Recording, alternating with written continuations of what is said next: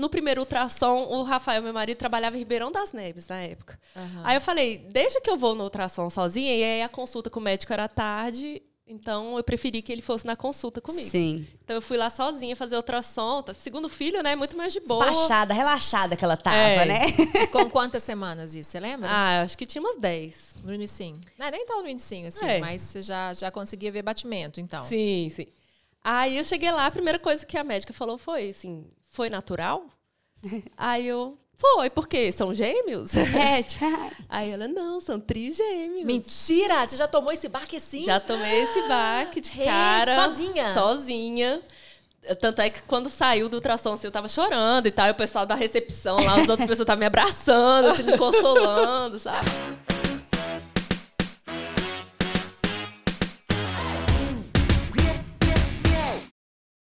Fala, mulherama! Sejam muito bem-vindos! Gente, eu tomei um susto. Aqui, eu, eu- eu olhei pra você, sabe o que, que faltou? Cadê o uh, uh, Vamos de novo! Não, gente, é porque eu assustei, juro. Eu não sei se eu me distraí com alguma coisa que tava rolando ali nos bastidores. Ela deu um grito: Fala, mulher! A Ana me olhou, olhei pra ela e falei, faltou o uh, uai! Meu coração tava palpitando, gente. Vamos de novo. Olha só, a gente vai gravar de novo Fala, Fala Mulherama, porque a Ana faltou o empenho da Me perdi Ana. na personagem aqui, gente. Me perdoe. Vamos lá de novo. Fala, mulherama! Agora sim, agora a gente começa o programa. Nossa, Muito menina. Bem. Ficou bonito agora, hein? Você tá com a, foi com a voz muito... Empenhada, né, Assim, assim? nossa. Gente, a gente tá com esse fone aqui. Entrou no fundo ali do meu cérebro. É pra Acordei acordar. agora de vez. Tá foi. frio, né? A gente precisa acordar, né? Porque Bastante assim, a gente frio. dorme, Mas né, vocês estão frio, animadas. né? Não, gente, ó, foi um shot de café, casaquinha aqui na veia pra mais um maravilhoso Mulherama Podcast com uma convidada maravilhosa. E assim, antes de qualquer coisa, como é que tá a sua vida aí? Ah, Conta tá tudo gente. ótimo, graças a Deus. Eu gosto de frio, Ana. Então, assim, eu tô curtindo muito essa vibe frio, essa vibe que tá todo mundo gelando, essa Ah, não, vibe. eu, eu, eu curto o frio, né, gente? Mas assim, não, não, né? Tem momentos e momentos que, É, que ele é interessante. é, é, no é. caso, ali, quando você tá deitada na sua cama, que eu espero É que você ótimo. esteja assim, com a mantinha na perninha, tudo bem, aquecidinho. Aí é maravilhoso, né? Mas, enfim, vai dar tudo certo. E aí eu já queria aproveitar, antes da gente começar o nosso podcast, para falar para você acompanhar a gente nas nossas redes sociais. A gente tá em tudo quanto é tipo de plataforma. Onde tá? minha filha pipocou, nós estamos lá. Pipocou, nós estamos lá, mas eu não consigo ver lá na tela do YouTube. Então tem como você escutar no Spotify, Deezer, Apple. Apple, Amazon, ah, YouTube, e TikTok. TikTok, e daqui a pouco, sei lá, nós vamos estar no É, Orkut. Facebook, Kawaii. Mentira, gente, tô brincando. E aí, lá tem os nossos arrobas também para você acompanhar todo o nosso trabalho e cronograma de convidados no perfil do Mulherama. Então, assim, fiquem ligadinhos em tudo. Vai dar tudo certo. Ô, Ana, você falou assim, antes de, antes de também, porque normalmente a gente anuncia nosso parceiro no decorrer do programa. Sim, mas sim. o que, que você acha? Eu acho que tem que ser agora, Eu porque acho que tem que ser assim... super. Ô, gente, não. O negócio aqui tá ficando brabo, tá? Olha isso. Hoje um diazinho frio, um diazinho frio. Tá quente! Um chocolatinho quente da nossa parceira Showcake. É, olha, choquei que eu vou falar um negócio pra vocês, viu, Ê, gente? vai Eles amar, estão se superando a cada momento. Gente, tá quente, mas assim, quente. Já vou distribuir aqui. Gente, obrigada. Valeu Toma, demais. Showcake. Olha só, pessoal, é mais uma opção, ó. É tão gostoso, né? Imagina, olha, olha, olha o combo, ó. Um chocolate quente da Showcake, deitadinho, com uma cobertinha, assistindo nosso podcast. Melhor não tem, Melhor não, rolê uai. impossível, entendeu? E eu vou provar aqui agora também, gente, porque eu sou dessas, tá? Aqui Vamos no lá. chocolate bem quentinho. Não, maravilhoso, ó. Hum. Perfeito, a gente vai ficar com aquele bigode assim. ó. Nó. Bom demais. Gente, se alguém não for beber tudo, me dá, tá? gente, tá delícia! Muito Enfim, bem. esse podcast já vai ser o melhor pra mim, porque eu vou ficar tomando esse chocolate quente enquanto a gente conversa com a nossa convidada maravilhosa, tá? Eu, já, eu ia já errar o nome dela de novo por conta do, do arroba dela, tá? É, isso isso é confunde a gente. Mas é a Renata. Como é que fala aí o, o seu perfil? Renata, do Rafinha e os Rafinha Trigêmeos. os trigêmeos, é. É a mãe do Rafinho dos Trigêmeos. É, É, é, gente. Eu- eu tô- hoje, maior, maior parte do dia, eu chamava ela de Rafinha. Ah, mas eu já até acostumei um O pouco. pessoal confunde? É, Por porque como é roupa. Rafinha e os trigêmeos, né? Parece que eu sou a mãe, Rafinha Ah, é? e os trigêmeos. Mas assim, eu já até registrei a marca e o Aham. nome ali Eu acho que é um nome que pegou e tal. Algumas pessoas falam, ah, você deveria mudar e tudo, mas acho que ainda ah, não. não eu sabe? achei super legal. Eu acho que é mais a galera associar mesmo. é. Que o Rafinha faz parte ali Faz dos parte, irmãos, é, entendeu, exatamente. gente? Ele é o, Rafinha é o quarteto ali. E ele é o mais velho, né? Ele é mais É. velho. Por então, isso assim, eu acho que é uma Rafinha. forma de incluir ele também, porque os trigêmeos já é um grupo forte, Sim, né? sim. Então, Rafinha, tipo assim, ele é o mais velho, É isso isso mesmo. Ele é o, ele é o chefe É, da apesar galera, de ser né? um ano só mais velho, Ai, que gostoso. É quase quadrigêmeos, então. quadrigêmeos. Todo mundo acha que é quadrigêmeos. Gente, que delícia! Aproveita então já para você contar um Então- pouquinho da nossa história, se apresente aí pra nossa galera, quem é você, conta um pouquinho da sua história, até a chegada aí do Rafinha e os Trigêmeos. É, nossa, a história é longa, né? Eu tenho 34 anos, mas acho que eu já tenho até bastante história pra contar. Que delícia, Rê. Então, eu sou de Brasília, né? Vim morar aqui porque meu marido já morava, a gente casou e tudo. Aí, com um ano de casado, a gente quis, a gente queria mesmo engravidar e tudo. E aí veio o primeiro filho, Rafinho. Quantos anos você tinha? Eu tinha 29. Sim. 20 29 o Rafinha e 30 os trigêmeos. Ah, Você então já- você veio morar aqui, você já era. Você você já tinha formado, então? Você já, tinha feito Já, faculdade eu lá? já era servidora pública já. Ah, que legal. já sou, eu sou até hoje, né? Aham. E aí eu vim pra BH, foi tipo uma super mudança na minha vida, Aham. porque eu morava no mesmo apartamento desde que eu nasci, e eu sou brasiliense mesmo, nasci Sim, lá. sim. E aí foi uma mudança muito grande, mas eu me adaptei e, e Uhum. gosto de, de BH. Peraí, mas como que você conheceu o Rafael?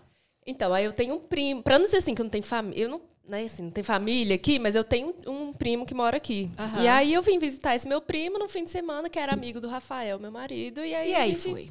Aí foi, aí a gente ficou dois anos assim nessa, de Brasília e BH. Na época a gente conseguia comprar passagem barata, assim, já se programava pro Na ano época. Muitos anos é, atrás, a gente tá, pegava gente? altas promoções e, fica, e tinha um calendário, assim, cronograma, que a gente ia e vinha. Então eu nem falava que era namoro à distância, assim, porque fim, todo fim de semana. Sim, sim, tava combinado. Até que a gente viu entre ele ir para Brasília e eu vir, ele não é servidor público. E em Brasília parece que só, só tem isso, né?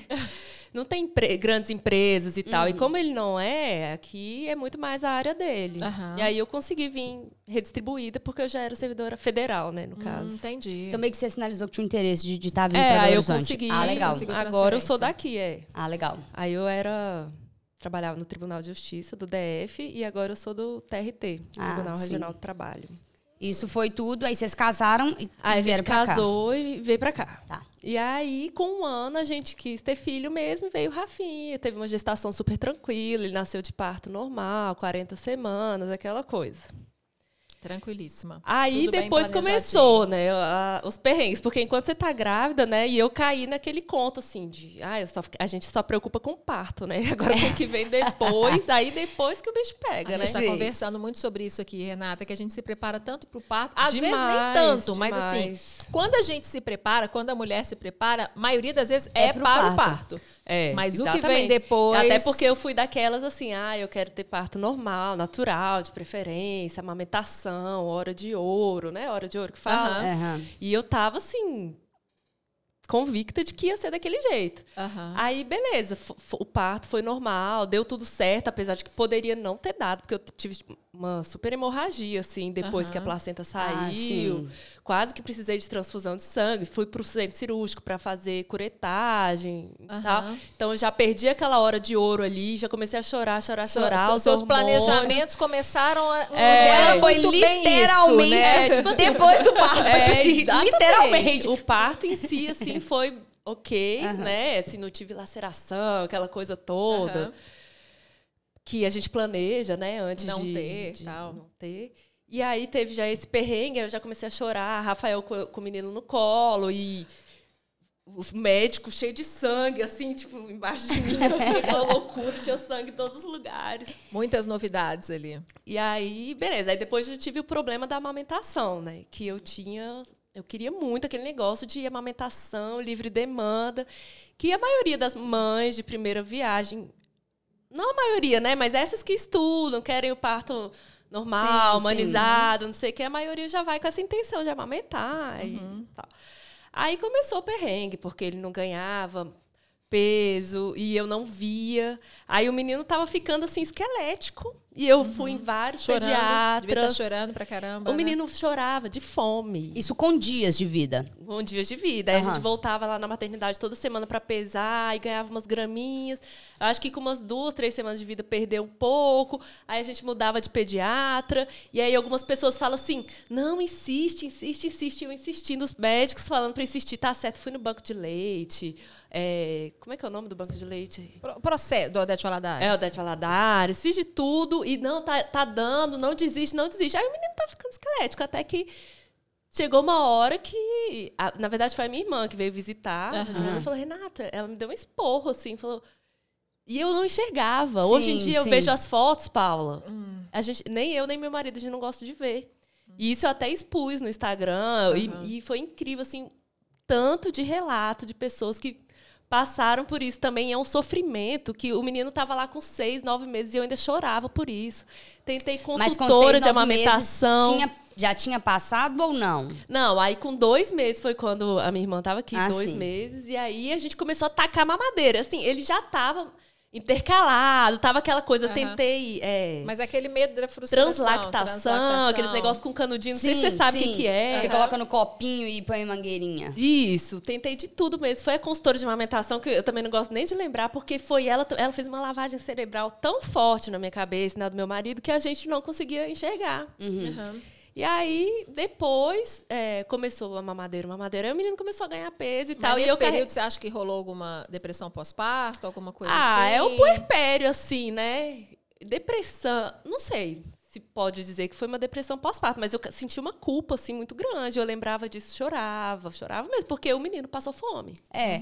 E também, tipo, fome. imagina, você falou que foi com dois meses meio que você tomou um É, esporro da sua irmã. Então, é, é. um tempo ali de desgaste Não, e considerável. logo depois do parto, é, então você É. pensa no desgaste. Não, sim. É. Então, é uma fase que eu não gosto nem de lembrar, sinceramente. E aí, mas aí, depois que eu. Eu fiz também o explante de silicone, que eu acho que me atrapalhou, sabe? Aham. Mas a gente. Isso ia mais pra frente. Mas naquela época você tinha o silicone? tinha o silicone. Você colocou com quantos anos? Ah, eu tinha 19 anos. Sim. Eu acho que é até uma coisa que a gente pode comentar também, porque. Você colocou com, com quantos ml?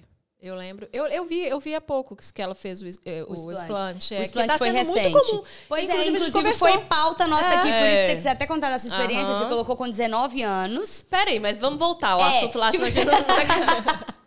Mas então, eu carregava uma culpa muito grande por causa desse lance da amamentação. E quando eu expus no Instagram, foi meio que uma libertação pra mim, Perfeito. sabe? Legal. E também o fato de ajudar outras mulheres Uhum. e tal. Aí eu, engra... Aí eu queria mesmo engravidar de outro filho. Eu e o Rafael, a gente, tipo assim, em um mês a gente pensou, ah, vamos. Aí a moça que trabalhava lá em casa, não sei se você lembra que ela vinha aqui na época e E tal. o, e o Rafinha tinha quantos anos nessa época? Ele tinha oito meses. Já, menina passando por. Mas eu não, queria. é que olha só pra você ver, ó, eu tô acompanhando a cronologia aqui, ó. Com até dois meses foi a época que ele mais, né, darkness ali, ela passou muita dificuldade Sim, mais. sim. Depois, Aí depois dessa fase foi melhorou, tudo- é. fluiu um pouco mais. Foi, aí As ela, coisas foram aí, fluindo. aí Renata disse, quero Oito outro bebê. É, exatamente. Com oito meses, falou: preciso me dar o direito de fazer uma nova experiência. É, mas eu né? queria ter irmãos com idades Aham. próximas mesmo. E a gente nunca sabe se vai demorar pra engravidar ou não. Exato. fato, Você tem irmão de idade próxima? Tem idade, eu acho, meio longo até. É quatro anos o meu irmão, e mais pra frente tem uma- mais cinco anos mais Ah, velho, que é nove Sim, anos mais sim. velho. Então, a nossa, o nosso crescimento foi totalmente assim, separado. Uhum. E Entendi. esse foi um dos motivos pelo qual eu queria ter irmã- é, filhos Uhum. com idades É, próximas. você falou assim: com oito meses vou começar, porque é exatamente o É. que você falou. Só que, assim, Você não sabe quando acabou que, vai vir. nas minhas duas gestações eu engravidei super rápido, assim, não Entendi. tive problema em relação a isso. O que é um pro- super problema para muitas mulheres. Exato. né? Exatamente. E, enfim, aí a gente queria mesmo, deixou rolar, aí a gente viu que engra... fiz o teste de farmácia, engravidei, a gente até viajou e tudo. Aí eu tava de boa. No primeiro ultrassom, o Rafael, meu marido, trabalhava em Ribeirão das Neves na época. Aham. Aí eu falei, deixa que eu vou no ultrassom sozinha, e aí a consulta com o médico era tarde, então eu preferi que ele fosse na consulta comigo. Sim. Então eu fui lá sozinha fazer ultrassom. tá- Segundo filho, né? Muito mais de boa. Despachada, relaxada que ela tava, É. né? E com quantas semanas isso? Você lembra? Ah, acho que tinha umas 10. No inicinho. Não, nem tão no inicinho, assim, É. mas você já, já conseguia ver batimento, então. Sim, sim. Aí eu cheguei lá, a primeira coisa que a médica falou foi assim: foi natural? Aí eu. Foi, porque são gêmeos? É, tipo, Aí ela, não, são trigêmeos. Mentira! Você já tomou esse baque assim? Já tomei esse baque de cara. sozinha? Sozinha. Tanto é que quando saiu do ultrassom, assim, eu tava chorando e tal. E o pessoal da recepção lá, as outras pessoas estavam me abraçando, assim, me consolando, sabe? Caramba, você foi normal quando você já escutou assim, Um foi susto. natural, você já começou Aí eu a liguei pensar. pro Rafael na hora que eu tava lá. Mas você conseguiu ver três batimentos? Três, Que três fantástico. bolsos. Você três pensou, você pensou o que na hora? Tipo assim. Não, não é possível, não é possível. Tá porque errado, tem, né? eu nunca imaginei mesmo. Tem gente que sonha, entende? nunca nem passou pela minha cabeça. E eu fui descobrir depois que meu avô, que já morreu há muitos anos, ele era gêmeo. Entendi. Mas eu nunca soube de nenhum caso na minha família, nada. Então, assim, nunca nem passou pela minha cabeça. Ai, gente, meu namorado é gêmeo, será? Ai, ai, ai, ai. E aí também, quando a pessoa faz inseminação, um negócio assim, às Sim, vezes ela já sim. espera, né? E pra mim foi realmente uma surpresa. E Mas mesmo assim, quando a pessoa faz in- inseminação, que ela implanta três Nem embriões, sabe se vai a pegar, chance né? de ter três é muito rara. Exato. Né? Uhum. Porque eu acho que hoje eu acho que tem uma norma, assim, que o máximo que você pode colocar é três ou dois. Tem, tem umas regrinhas, assim. E quando você coloca Uhum. depende três, da idade a também. chance de três vingar é tipo assim, uma e não Muito sei raro, quantas, sabe? De ser dois é um. É. Normalmente é um ou nenhum. E às no meu vezes, caso foi implante, né? 100% natural mesmo. Eu fazia até low carb na época. Aí, aí quando eu comentei sobre isso no Instagram Aham. também, muita gente veio falar que estava fazendo low carb, engravidou de gêmeos, vários relatos. Se você É, pesquisar. Uai, gente, o que, que é isso? Qual que é a relação aí do low carb? Aí, é, aí você vai pesquisar, tem alguns estudos que falam nutricionista e tal, que aí melhora a qualidade ali, dos, sei lá, Sei lá, tipo, da fecundação. Você fica mais saudável, seus óvulos lá ficam Entendi. mais assim. Entendi. E é bom pro, pro sistema reprodu- reprodutor. Sei lá, Então, eu sei que peraí. comigo. Deu De super acabou certo. que deu certo. Então o Rolou. Rafinha tinha 10? Aí o Rafinha tinha 10 meses. Quando os trigêmeos nasceram, o Rafinha tinha acabado de completar um ano e quatro meses. Gente, que delícia. Eu não sei, eu acho que eu ia chegar em casa, eu ia pegar o Rafinho de 10 meses depois da notícia, sentar e ficar pelo menos umas 3 horas assim, olhando pro relento, assim, É. Eu falo, gente, eu tô precisando digerir essa informação. 10 meses. Mas aí quando você ligou pro Rafael, o que, que ele falou? Não, aí ele ficou super nervoso. Eu falei assim: você já que pensou em não ter guarda- gêmeos? Aí ele, não. Por que, que você não guardou pra consulta? Eu ia falar, então, ah, eu você... não consegui, eu fiquei muito nervosa, eu fiquei chorando. Eu devia ter guardado até e devia ter filmado ainda, né? Porque na época até eu tinha um Instagram que até na época chamava Rafinha Uai, que era só do- demais. Eu só postava umas bobeirinhas lá. Na época o Instagram era diferente também, né? Hoje em dia é muito diferente. Uhum. Aí eu postava as roupinhas dele lá bonitinho e tal, eu gostava, assim. Mas aí, aí antes dos trigêmeos nascerem, eu eu já mudei lá a Rafinha e os trigêmeos. E graças a Deus, assim, eles nasceram prematuros, com 32 semanas. Mas nem foram tão prematuros, é Mas eles isso. nasceram super bem, não precisou de nenhuma intervenção.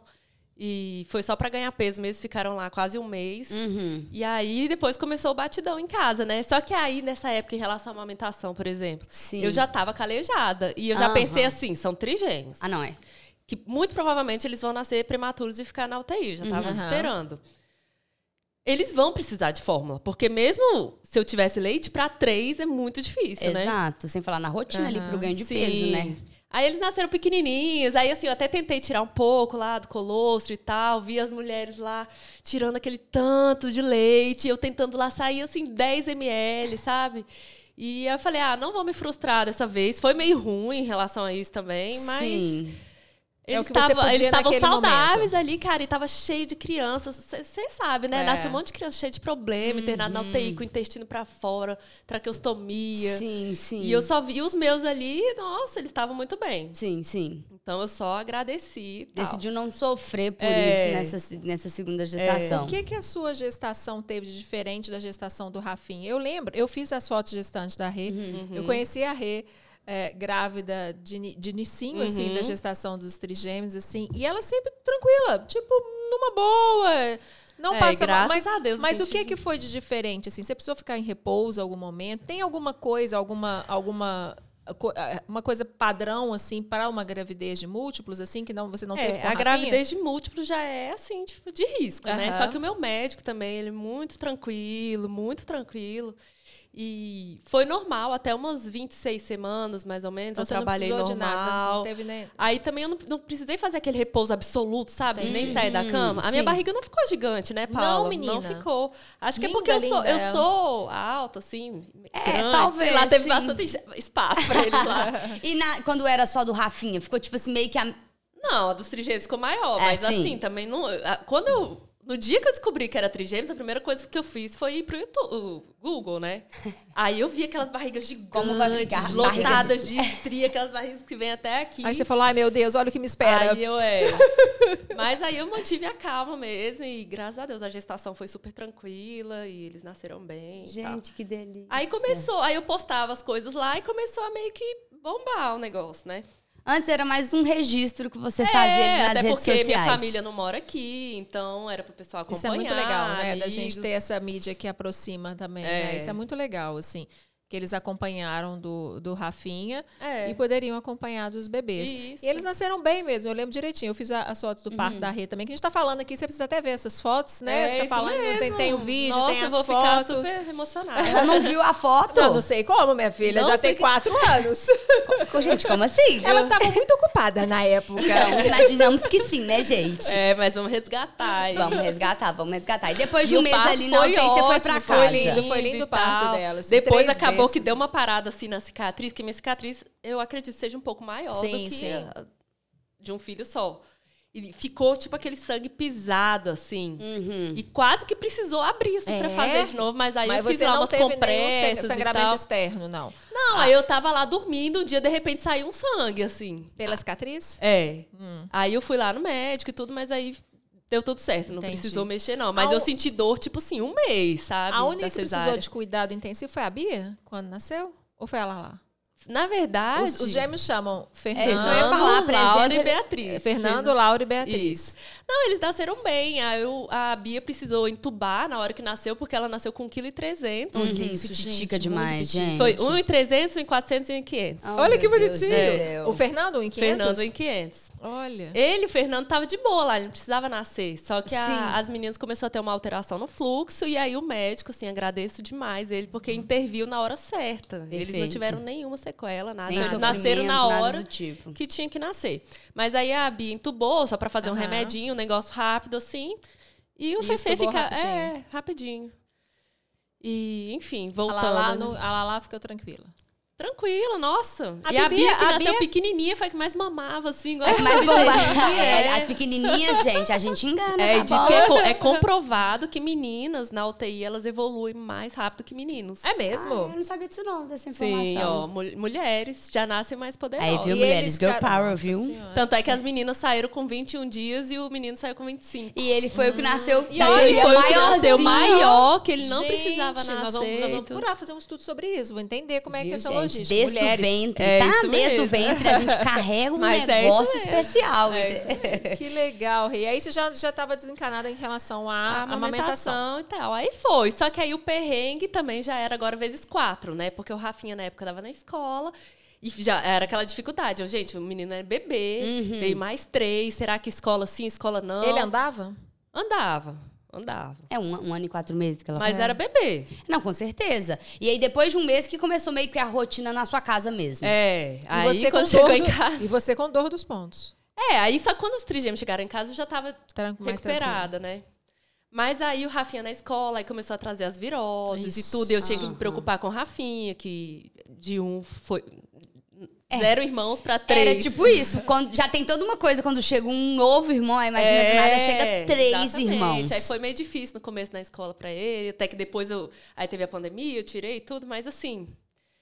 Ele, os trigêmeos ficavam doentes por causa dele. Aí, com três meses, os trigêmeos pegaram a tal da bronquiolite lá. E aí, o Nossa. Fernando e a Bia voltaram pra UTI, internaram e tudo. Aí já foi um perrengue. Eu ficava de dia, meu marido ficava de noite lá com eles, E como é que era com relação à rede de apoio? Tipo, vocês tinham alguém que Então, ajudava não, vocês Não, aí a aqui? gente dependia de babá. A família, assim, até veio visitar e tudo, mas Não, não é batidão coisa, ali, é- não é. é.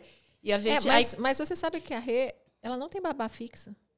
Ela É, tipo Não. assim, eu- tem babá eu- fixa. é, Não, eu tenho uma pessoa que trabalha lá em casa segunda a Mas sexta, não é babá. Você não tem, você não tem uma babá para para cada para os meninos, é uma pessoa que te ajuda no tudo, Então, não é? É, é, mas ajuda com as crianças também. Nossa ajuda mesmo. Senhora. Mas também com quatro, né, gente? Sim. E eu preciso sair pra trabalhar, né? Sim. Então, graças a Deus, tem uma pessoa lá que dá conta dele, sabe? Sim. E aí eles foram pegando essas doencinhas. É, aí, aí a Bia e o Fernando. A Bia e o Fernando. Aí tava lá na UTI, tipo, uma casinha do lado da outra. Ô, e sorte que gente. dava pra ver os E dois a Lala em ali. casa. E a Laura e o Rafinha em casa, Gente. doentes também. Aí nessa época a gente tinha... Trabalhava umas seis pessoas lá em casa. Nu! Porque tinha que ter duas de dia, É. tipo, uma pra casa e uma pras crianças. Aí uma que era enfermeira, assim, que ficava de noite, que eles mamavam toda hora e tudo. Sim. E não que a, a enfermeira ficava lá só. E eu dormindo. Não. Te era eu ajudava. também, É, entendeu? Não, gente, com quatro. E você e Rafael pra se você. revezavam no hospital com as crianças? Sim. Com os dois. Com Aí, mas eles ficaram assim, três dias, cinco dias na UTI, já Gente, eu tirei esse casaco casa. aqui porque o chocolate quente foi forte. É, menina, deu uma delícia. esquentada. e aí, aí a gente teve uns. Essa fase de babá foi bem difícil também, sabe? Porque tinha muita gente trabalhando dentro de casa, que nem eu tava falando. Era duas de dia, uma de noite, no final de semana, tipo uma sábado e outra domingo. Aham. A gente gastava 10 mil reais por mês de Só com... funcionária. Aham. É. Tanto é que aí nessa época a gente vendeu o carro, porque a gente tinha um carro de sete lugares, que a gente Sim. Homem também é assim, né? Quando falou pro meu marido, quatro filhos, aí ele já pensou, vamos trocar de carro. A preocupação dele. É. Fiz um carro pra cabeça de todo mundo. aí trocou de carro, só que aí o carro parado, porque a gente quase não saía. E a pandemia com esses também. gastos de, de. Pandemia começou quando ele tinha uns dois anos. Ah, Antes entendi. disso ainda foi assim. Um perrengue de gastos mesmo com os filhos. Era tanto leite, era tanta fralda, 600 fraldas por mês. Nossa. 600. mãe. Você tem uma ideia de quantas latas de leite? Aí lata de leite era um dia e meio que durava. Uma lata, que custa quanto, Rê? Ah, 70, 80 Depende reais. da lata, né? É. Mas, tipo assim, 50, 40.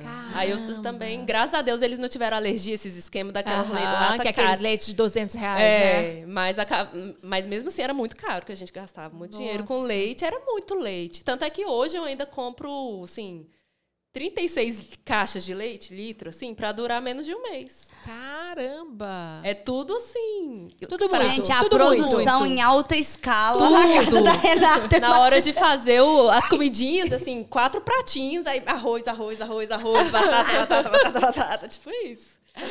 Produção em série. Mas aí. Aí, assim. Aí o teve essa- Rafinha saiu da escola? Aí, com a pandemia, o Rafinha saiu da escola, que aí deu uma. Entendi. Aí, antes disso, eu tinha tentado colocar os trigêmeos na creche, Uhum. perto de casa. tal. Versáriozinho, né? Berçáriozinho, a gente tava até sem carro na época ainda. Só que aí teve esse problema das viroses também. Entendi. E aí eles começaram a ficar muito doentes. Teve um dia que eu levei os trigêmeos, tipo assim, o Rafinha de dia pro, Aham. pro São Camilo e os trigêmeos de noite. Nossa, mãe. Eu e os trigêmeos, sendo que o, Ra- o Rafael, meu marido, tava com o Rafael, mais- o Rafinha mais velho. nossa. Aí, Aí, assim, revezando. foi uma fase muito Caos, difícil. Aí nossa. acabou que a pandemia E eram muitos veio... problemas respiratórios, né, que eles têm. Eles têm É, isso, aí né? O nisso eu descobri isso, que o né? Rafinha também é asmático e que ele tem problema com ácaro. Ah, entendi. Entendi. Alergia séria. E antes dele ter esse problema, eu nunca imaginei. Que é é uma coisa até que eu divulgo lá no Instagram, eu comento, Aham. porque antes de descobrir isso, a caminha dele era assim, cheia daqueles protetor de berço, Sim. travesseiro, almofadinha de enfeite, cortina, tapete, não sei o quê, que era um- horrível pra ele. Exatamente. Aí hoje em dia não tem tapete, não tem cortina, não tem protetor de nada. Todos os colchões e travesseiros são com capa. Aham. Que aí ele começou a fazer um acompanhamento com a pneumologista mesmo e tal, sabe? E faz tratamento lá de bombinha, essas coisas, sabe? E, esse, e esse, isso é que agravava mais as crises Agravava muito. Aí a gente fez essa higiene ambiental que fala Uhum. na casa toda. Até o. Com o tempo, né? Até o tecido do, do sofá eu troquei pra ser aquele tecido mais aquablock, assim, mais impermeável. Não, é porque essas coisas acumulam muito ácaro, gente. Tudo e, que não, e acumula não tem muita limpeza poeira. no dia a dia que você É. consiga manter É, aquilo ali exatamente. sem ácaro, não. Porque é uma É. coisa, tipo assim, fora do nosso alcance. A gente nem enxerga, né, pra falar a verdade. Tipo assim, É. é imperceptível. Acha que tá limpinho, mas não, não, Não, é do dá. jeito. E É. travesseiro, essas coisas, É. milhões e milhões de ácaros. É. né? E aí, quando, como que você conseguiu, é, dentro dessa realidade que você estava vivendo e tal, com o menino doente, como é que você eh, viu que o Instagram seria uma boa ferramenta? Foi tipo assim uma válvula de escape para você também? Eu acho que sim, sabe? E eu tava meio infeliz no trabalho na época. Quando eu voltei tri- eh, pro, tra- do- pro trabalho, né? Eu, eu fui para um setor que tava meio nada a ver, assim, eu tava meio infeliz. E o Instagram, eu acho que foi me dando até uma, uma autoestima, assim, porque a- Aham. as pessoas também vão vendo ali. Nossa, eu tô com. Muitas pessoas falam isso. Eu tô aqui com um, dois, Sim. passando perrengue, aí eu vejo você com quatro, eu fico até mais calma. E teve, tipo, uma virada de chave, tipo, alguma coisa que você fez que o pessoal começou a te acompanhar mais, acompanhar menos? Ou... Não, até que foi bem natural mesmo, orgânico. Aí eu vi ali, ah, 10 mil seguidores, aí o negócio começou a aumentar. Legal. Assim, nem se compara, né? Não, Milhões, mas é porque, tipo assim, às vezes tem uma, alguém que tem uma virada de chave ou acontece alguma coisa, ou, né? Como, é, mas lá, aí eu comecei a me Steve descobrir, Jam. sabe? Nessa, nessa parte, comecei a fazer umas publis. Legal. E aí eu fui vendo que aquilo ali agora é um trabalho mesmo pra Com mim. toda certeza. sim. É um complemento. Sim. Aí nessa época que eu tava meio infeliz no trabalho, eu pensava assim, ah, eu vou pedir exoneração, vou largar tudo, vou viver só do Instagram, não quero mais e tal. Só que aí depois as coisas melhoraram. E a- a- o Instagram agora é um complemento mesmo. Eu gosto de fazer, gosto de, assim, me sinto com- compartilhando esses assuntos, tipo explante, Aham. tal, que eu realmente ajudo outras pessoas. E é meio minha vida ali, um livro Não, aberto eu acho mesmo. também que essa questão sua, como você é uma pessoa. A Renata tende. É, é assim, é uma mãe um pouco fora da curva por vários aspectos. Primeiro, trigêmeos, gravidez natural, e blá, blá, blá.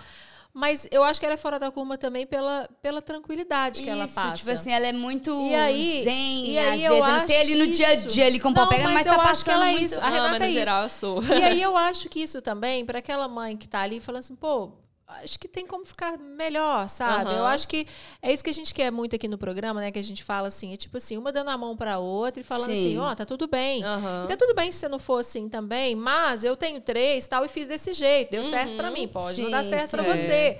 E aí você vai fazendo essa troca de experiência, essa troca de, de, de informações mesmo, que você vai conseguindo se Aí, ajudar, né? isso, aí assim, pra completar aquela história da amamentação e de compartilhar sobre o explante, Sim, show.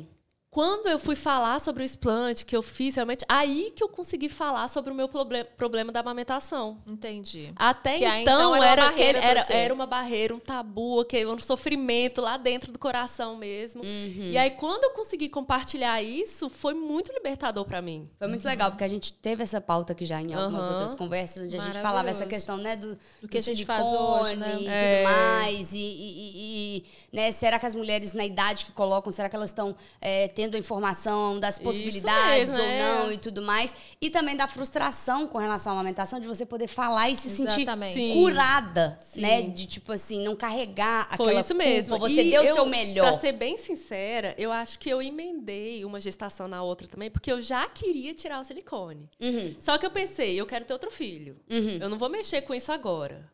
Aí eu já engravidei, aí tive que eu já eu não sabia ainda eu não sabia ainda que existia explante. Pra mim Sim. só existia a possibilidade de trocar a prótese. Aham. Mas o que, o que o- você colocou o silicone com 19 anos e, e você chegou à conclusão que isso estava. Não, coloquei no primeiro dia, eu já me arrependi. É mesmo? Ah! No primeiro dia, porque Pra começar, eu já perdi a sensibilidade assim muito, 90%. É mesmo? Minha nora também. Eu tenho uma nora de, Perdeu? eh, de 24 anos. Ela, ela tem muitos problemas com o silicone dela. Engraçado, né? Engraçado. A gente só conta o lado bom É, também das coisas. Ela e tem aí eu tinha medo. Eu não falava sobre dela. isso, porque eu com aquele negócio que foi caro, que eu É. não gostei, dentro de mim, e eu não usava decote, porque já era grande, era 350 ml. Sim, Nu, era. grande. Muito grande. E o meu médico lá de Brasília, até ele falou assim: isso foi o meu erro, assim. E também, hoje em dia, eu penso, gente, por que, que eu coloquei de silicone com 19 anos? Foi influenciada, sabe? E assim, se eu for pensar na história, isso assim, descobrindo na terapia, né? Sim, Aham. sim. A minha mãe, por exemplo, ela não tinha nada de peito. E eu lembro dela me contando uma história de povo zoando ela porque ela parecia uma tábua, não sei o quê. Aham. Aí eu acho, eu imagino que ela aquilo, né? teve oportunidade, ela que pagou pra mim, não Aham. fui eu nem nada. Então, tipo assim, eu vou Legal, ela meio que foi fazer isso pra minha filha. Não entendeu? quero que ela passe pelo que eu passei. E eu, tipo ah, isso. tipo, não tô pagando, ah, vou colocar. Minha irmã tinha acabado de colocar. E aí o médico falou que na- o tamanho meio que via ali na hora, qual que ficaria melhor e tudo. E aí, pá, já colocou um tamanho grande e que eu não gostei. Uhum. Aí eu fiquei com um negócio assim que chama. Depois eu fui descobrir que chama simastia. É tipo quando a, a pele meio que sobe um pouco, assim. Algumas pessoas têm isso, sabe? Que a prótese é tão grande que aqui no meio não fica assim fundinho, sabe? Entendi. Entendi, fica tipo reto. É, né? dá uma levantada, tipo Aham. uma descolada da pele mesmo. Mas dói? Doía? Não, não, mas era uma sensação ruim. Aham. Ainda mais que tive esse problema da sensibilidade. Aí o meu maior erro, que eu, essas, eu também não tinha coragem de falar sobre isso, foi ter voltado no mesmo médico. Entendi. Aí eu falei, ah, não tá bonito. Já, isso já tinha seis, é, sei lá, seis anos. Aham. Eu voltei no mesmo médico. Falei, ah, ele já conhece a minha história e tudo, sabe Uhum. que eu tô insatisfeita. Talvez vai me cobrar menos, sei lá. Uhum. Na verdade, nem foi. e aí, Ele trocou por uma prótese maior ainda. Como assim? É, foi por uma prótese de 450 ml. Mas como assim? Tipo assim, mas você, você, você Eu falou falei assim, ah, eu que quero ter um colo bonito. E aí ele pegou essa frase assim e fez isso. Mas você falou que, tipo, por exemplo, você não, não tinha gostado do tamanho. É, Sensibilidades mas e tipo assim, ele falou, é, tá, faltou comunicação, de Aham. fato. Ah, Mas pra ele era tipo assim, ali na hora a gente vê e você tá linda, maravilhosa, você é assim, assado. tipo, ele colocava a gente aqui assim, sabe? Eu, beleza, ele sabe o que, que tá fazendo é, e é tal, lógico, né? né? Como é que você vai te comer? Mas tipo? isso foi, foi o meu erro. Aí trocou pra um negócio maior ainda. Aí já foi aquele arrependimento duplo pela segunda cirurgia, ter feito a mesma merda. Aí, tipo assim.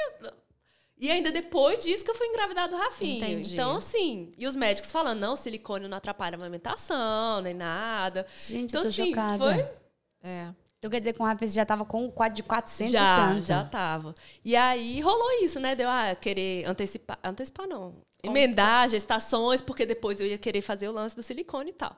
Só que até então era só a troca de prótese. Entendi. Até então eu pensava, ah, um dia eu vou arrumar um médico que vai trocar e vai arrumar esse negócio aqui pra mim. Aí na ideia era que você ia colocar uma menor. É, tipo isso, vou colocar uma bem pequenininha, não quero saber desse negócio de peito, eu não usava nem decote, essas coisas, porque eu não gostava. Sim. Nas fotos até dos trigêmeos, eu vim com uma camisa branca, se você lembra, eu não gosto de algumas fotos, até porque ficava aquele negócio assim, gigante, sabe? As roupas não ficavam legais. Então era uma Mas- decepção mas minha muito que grande que eu teve? tinha que conviver com E aquilo. quando veio a pojadura do Rafinha, por exemplo, você ficou, você ficou Aí deu inchada? aquela É, isso que febre. eu ia falar, deve ter deu, dado deu aquela né? febre. E assim, pingava um leitinho, Aham. saía um pouquinho. E aí eu ia na maternidade, que o pessoal falava, tá certo, tá certo. Aí eu acho que eu É. pirei também, né? Não, com certeza. Já eram coisas que vinham, né? Também- Daquilo, lacunas é, que não é- vinham. exatamente, da entendo vida. perfeitamente, é. E aí foi um sofrimento muito grande. E aí até que um dia eu tava. Já era 2000 e, Réveillon de 2020 para 2021. E aí eu vi lá na Globo.com falando do explante. Aí eu, cara, é isso. É, é meu momento. Tipo assim, agora as crianças já estão com três anos, vão Aham. fazer três anos. E eu não sabia que existia essa possibilidade. E falei, cara, é isso. Aí chegou janeiro, assim, eu já fiz dia 2 de fevereiro. Uhum. Só que aí eu pesquisei muito, porque eu já tinha o trauma lá do médico, Com né? certeza. Aí eu fui em uns três médicos, assim, pesquisei bastante, vi que era isso. Aí eu não tava nem aí pra cicatriz, eu queria tirar o silicone mesmo. Eu não tive a tal da doença do silicone, porque existe isso, né? Aham. A síndrome ásia. Tipo uma infecção. É um... Aí, muitas mulheres pelo mundo relatam, né, que tem vários sintomas de. Eu tinha, assim, queda de cabelo e tal, mas é problemas. É, como é que fala? Não tem cura, doenças é, Autoimunes. Aham. isso, por causa do, do, Do silicone. silicone. E aí tem casos que a prótese fica lá dentro. Ela, não é que tem caso, não. Eles falam que é comprovado que solta umas micropartículas no seu corpo, e aí tóxicas e tal. Só que eu não posso dizer que eu tive a doença do silicone. Uhum. Eu queria era tirar mesmo. Mas isso Você deu. tava com ódio. É, eu tava com ódio. Mas isso deu uma força enorme pra eu tirar, até porque agora tem Instagrams que falam sobre isso. exato, é. E aí eu fiquei mais segura e fiz. Aí, aí eu consegui, juntei meu dinheiro, né? Tô ali fazendo meus públicos, que me ajudou a pagar isso também. E consegui aí, tirar. nossa, foi uma libertação assim. A cicatriz te incomodava? Não, Não? eu falei, assim, eu não, não tô nem aí se a cicatriz é ter invertido e tal. Eu quero é tirar esse negócio. Aham. Mas acabou que a cicatriz ficou ótima, assim, não me incomoda em nada. Às vezes eu coloco um biquíni assim, até parece, tô nem aí, tipo, faz parte da minha história. Sim, com certeza. E, Gente, eu tô Que legal. chocada. e, é. E eu acho que aí, isso também nossa. é engraçado, né? Que eu tenho certeza que você falou que foi a história da sua mãe que passou pra você. Eu acho que a sua história que você vai passar pra Lala e pra Bibi vai ser outra completamente diferente. Completamente Não, é. diferente. Aí depois eu com aquela É. prótese gigante ali, eu falando assim, ó, tá vendo, você nunca vai precisar disso e tal. Aí já entra essa questão do empoderamento, mesmo, empoderamento. mulher, você não vai precisar disso. E- Não, e, e se porventura elas quiserem um dia colocar e tudo mais, Mas às elas vezes. ter muito, com muito mais consciência. É, tipo, né? com uma motivação diferente da que foi a sua. É, às vezes eu um- espero que não mesmo, Não, é, sabe? sim, tipo assim, não, não, não, não que a gente vá decidir agora o que é, mas, tipo assim, sim. uma consciência diferente do que a que você Sim, tinha na sim. época. De, Não, de- e aí você vê a, a minha transformação como pessoa mesmo. Antes, quando eu tinha lá meus 13 anos, eu já comecei a fazer progressiva. Aham. Porque era aquela época que todo mundo tinha progressiva e meu cabelo enrolado, Uhum. minha mãe não sabia cuidar, assim, pentear. Meu cabelo não pode pentear. Aham. Aí surgiu a tal da progressiva, Não, a gente já foi cabelo fazer, né? é muito fininho, Muito igual fininho. o meu. Meu cabelo, é porque eu tô de alongamento. Ele lembra muito o seu. Esse, esse cabelinho nosso aqui, quando você passa o pente nele, É, não calma, é só lavando É, pra é. ele voltar de novo pro, pro esquema normal. E pro cabelo cacheado, você tem que passar um finalizador, fazer um É. negócio mais assim, cuidar, né? E Não cuidar. Então aí eu fiquei, sei lá, anos fazendo progressiva, Progressiva. até que chegou uma hora, assim, antes, eu, eu tinha 21 anos, assim. Aí eu falei, eu não quero mais isso, vou cortar meu cabelo. Na época ninguém falava assim de transição capilar Não igual mesmo, falava hoje. Não mesmo. Aham. Mas isso já foi um processo assim difícil, Uhum. mas já foi uma transformação pra mim, Uhum. de querer de aceitação. Isso foi quando que você, que você cortou? Ah, eu tinha uns 21 anos. Você já tava. Não, né, Não, ainda- tava em Brasília Ah, ainda. entendi, entendi. Eu já ia falar, gente, será que a vinda dela pra Belo Horizonte começou a transformar É, totalmente até que foi em as Brasília. formas de pensar? É, até de- que não. Aí nisso é. Nossa, mas realmente, é- esses padrões de estética, e principalmente quando a gente começa muito cedo, eu vejo que. Enfim, eu também parei de fazer a progressiva, eu já era velha, gente. Eu tinha 21 para 22 anos. Quando eu fui É. começar a aceitar que meu cabelo era desse jeito. Quando Uhum. eu fui parar de, de procurar a, possibilidade de colocar um silicone, porque Aham. realmente todo mundo tinha. Aí você não colocou, não. Não coloquei. Não coloquei porque minha mãe nunca apoiou em, em Aham. certo ponto. Minha mãe, gente, minha mãe nem, nem botox preventivo ela não Aham. coloca, entendeu? Aí já tá aí uma coisa que eu não apoio também. Mas enfim. Não, pois é, isso é uma coisa que eu tenho uma dúvida na minha cabeça, porque eu já fiz botox umas quatro vezes e eu adoro o resultado. Aham. Só que aí meu marido até me fala isso, você fez o explante, você tá numa onda mais assim, não sei o que, aí você vai e faz um botox? Ah, mas eu acho que tem que ter um meio termo, tipo É. assim, entre aquilo que, que tá te fazendo um certo mal, porque você É. concorda, a progressiva, ela não é benéfica. Aham. É, o silicone você não teve uma experiência Aham, positiva. é. E, enfim, alguns Aí outros acabou que depois procedimentos- dessas experiências, nem tatuagem eu faço mais, sabe? Sim, que sim. Eu, eu quero ficar mesmo? de boa, é. Começou a ficar a Renata naturalzona. É, tipo isso. Não, isso eu já não posso falar muito. Tem um monte, sobre, né? tem um É. monte. Não, eu tenho, eu tenho dei umas sete pequenininhas assim, É, mas hoje, à né? medida É, que mas eu fiquei assim, ah, mais assim, tipo, valorizando meu corpo. Aí eu tive os trigêmeos, aí eu, cara, meu corpo é maravilhoso, entendeu? Legal. E Você acha uma- que a rede social, a partir do momento que você começou a ter uma certa repercussão, isso foi também agregando pra esse pensamento seu, tipo assim, de, de te amar mais, de, Ah, de eu acho valorizar mais da sim. forma como você é? Na verdade, o Instagram ali eu divido a minha vida toda, mas é, eu nem paro pra pensar assim, tanto de pessoa que tá ali acompanhando.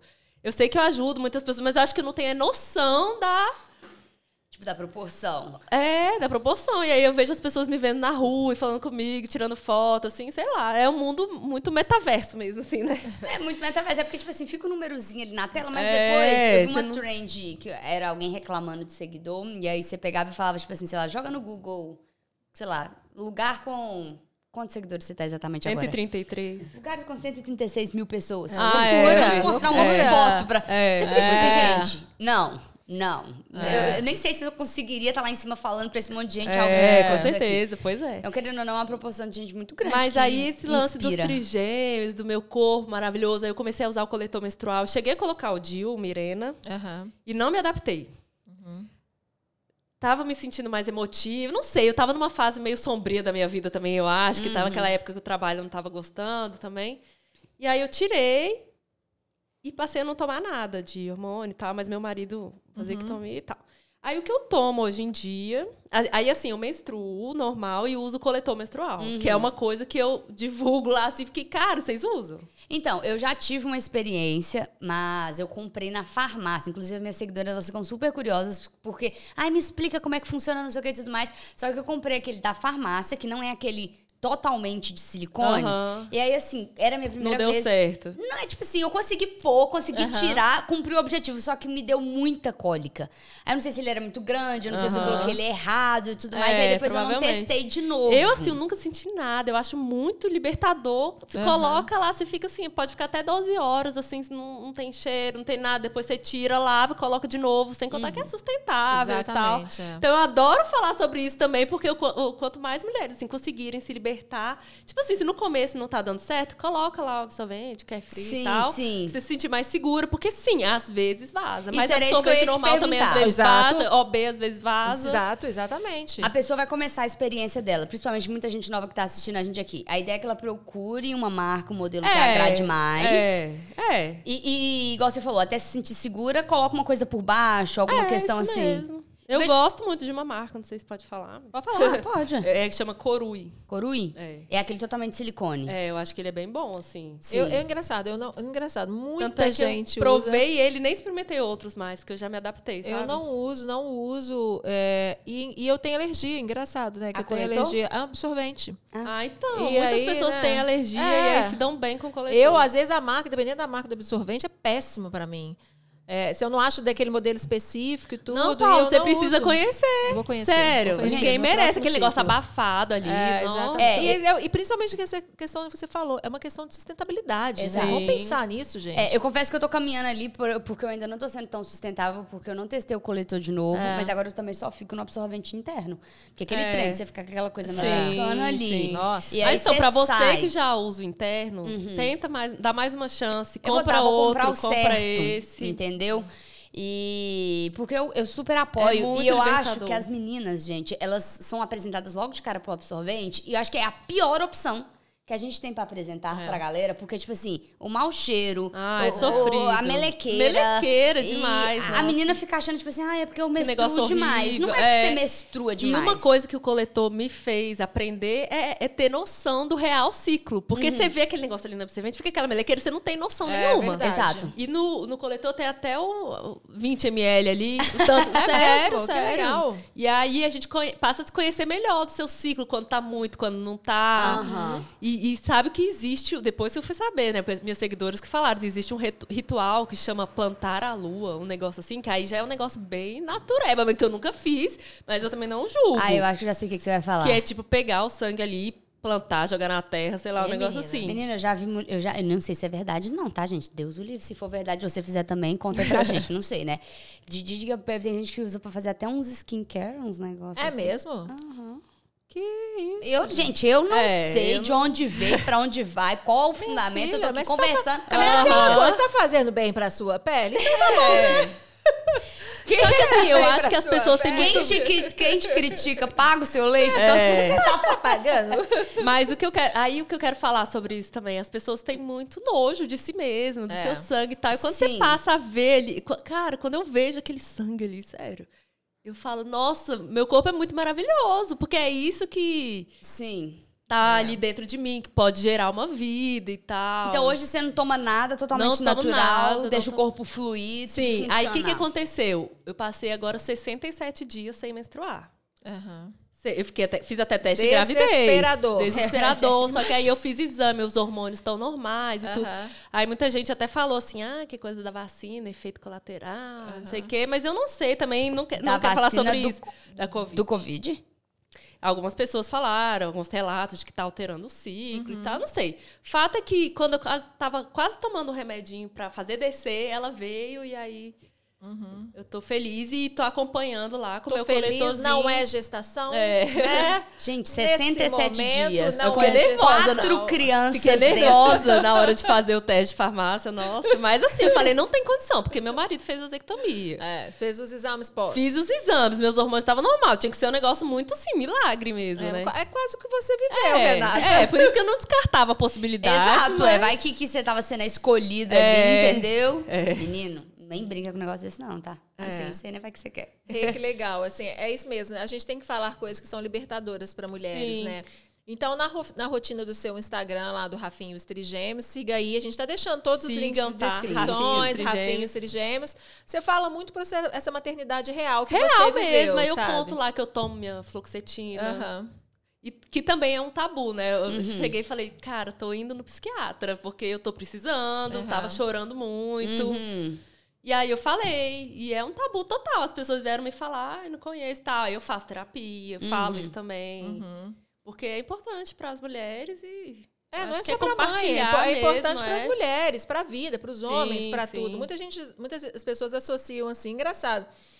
É, uma mãe falar que toma fluoxetina pode ser um tabu, mas uma pessoa comum falar que toma fluoxetina não é um tabu. Então, assim, não é uma mãe, é uma mulher que está ali por trás. Sim, é muito que a gente está é. falando. Por trás do Rafinho e os Trigêmeos tem a Renata. Exatamente. Sabe? É a Renata Lucena, é uma, é uma é. funcionária, é uma trabalhadora, é uma mãe, é uma mulher que libertada, que sabe, descobriu a liberdade do corpo dela, muito através da história que você viveu. Sim, assim, é. Né? Sempre tem a história. É, trás, né? exatamente. Né? Então é isso, sabe? A gente tem que falar um pouquinho do que é essa pessoa por trás dessa mãe.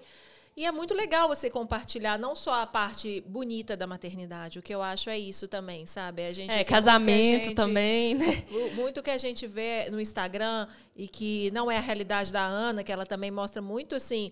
Por exemplo, a Ana, esses dias ela falou das métricas do Instagram que estavam péssimas. Então, uhum. assim, a gente não vê muita gente falando, pô, tá ruim meus é. views aqui, sabe?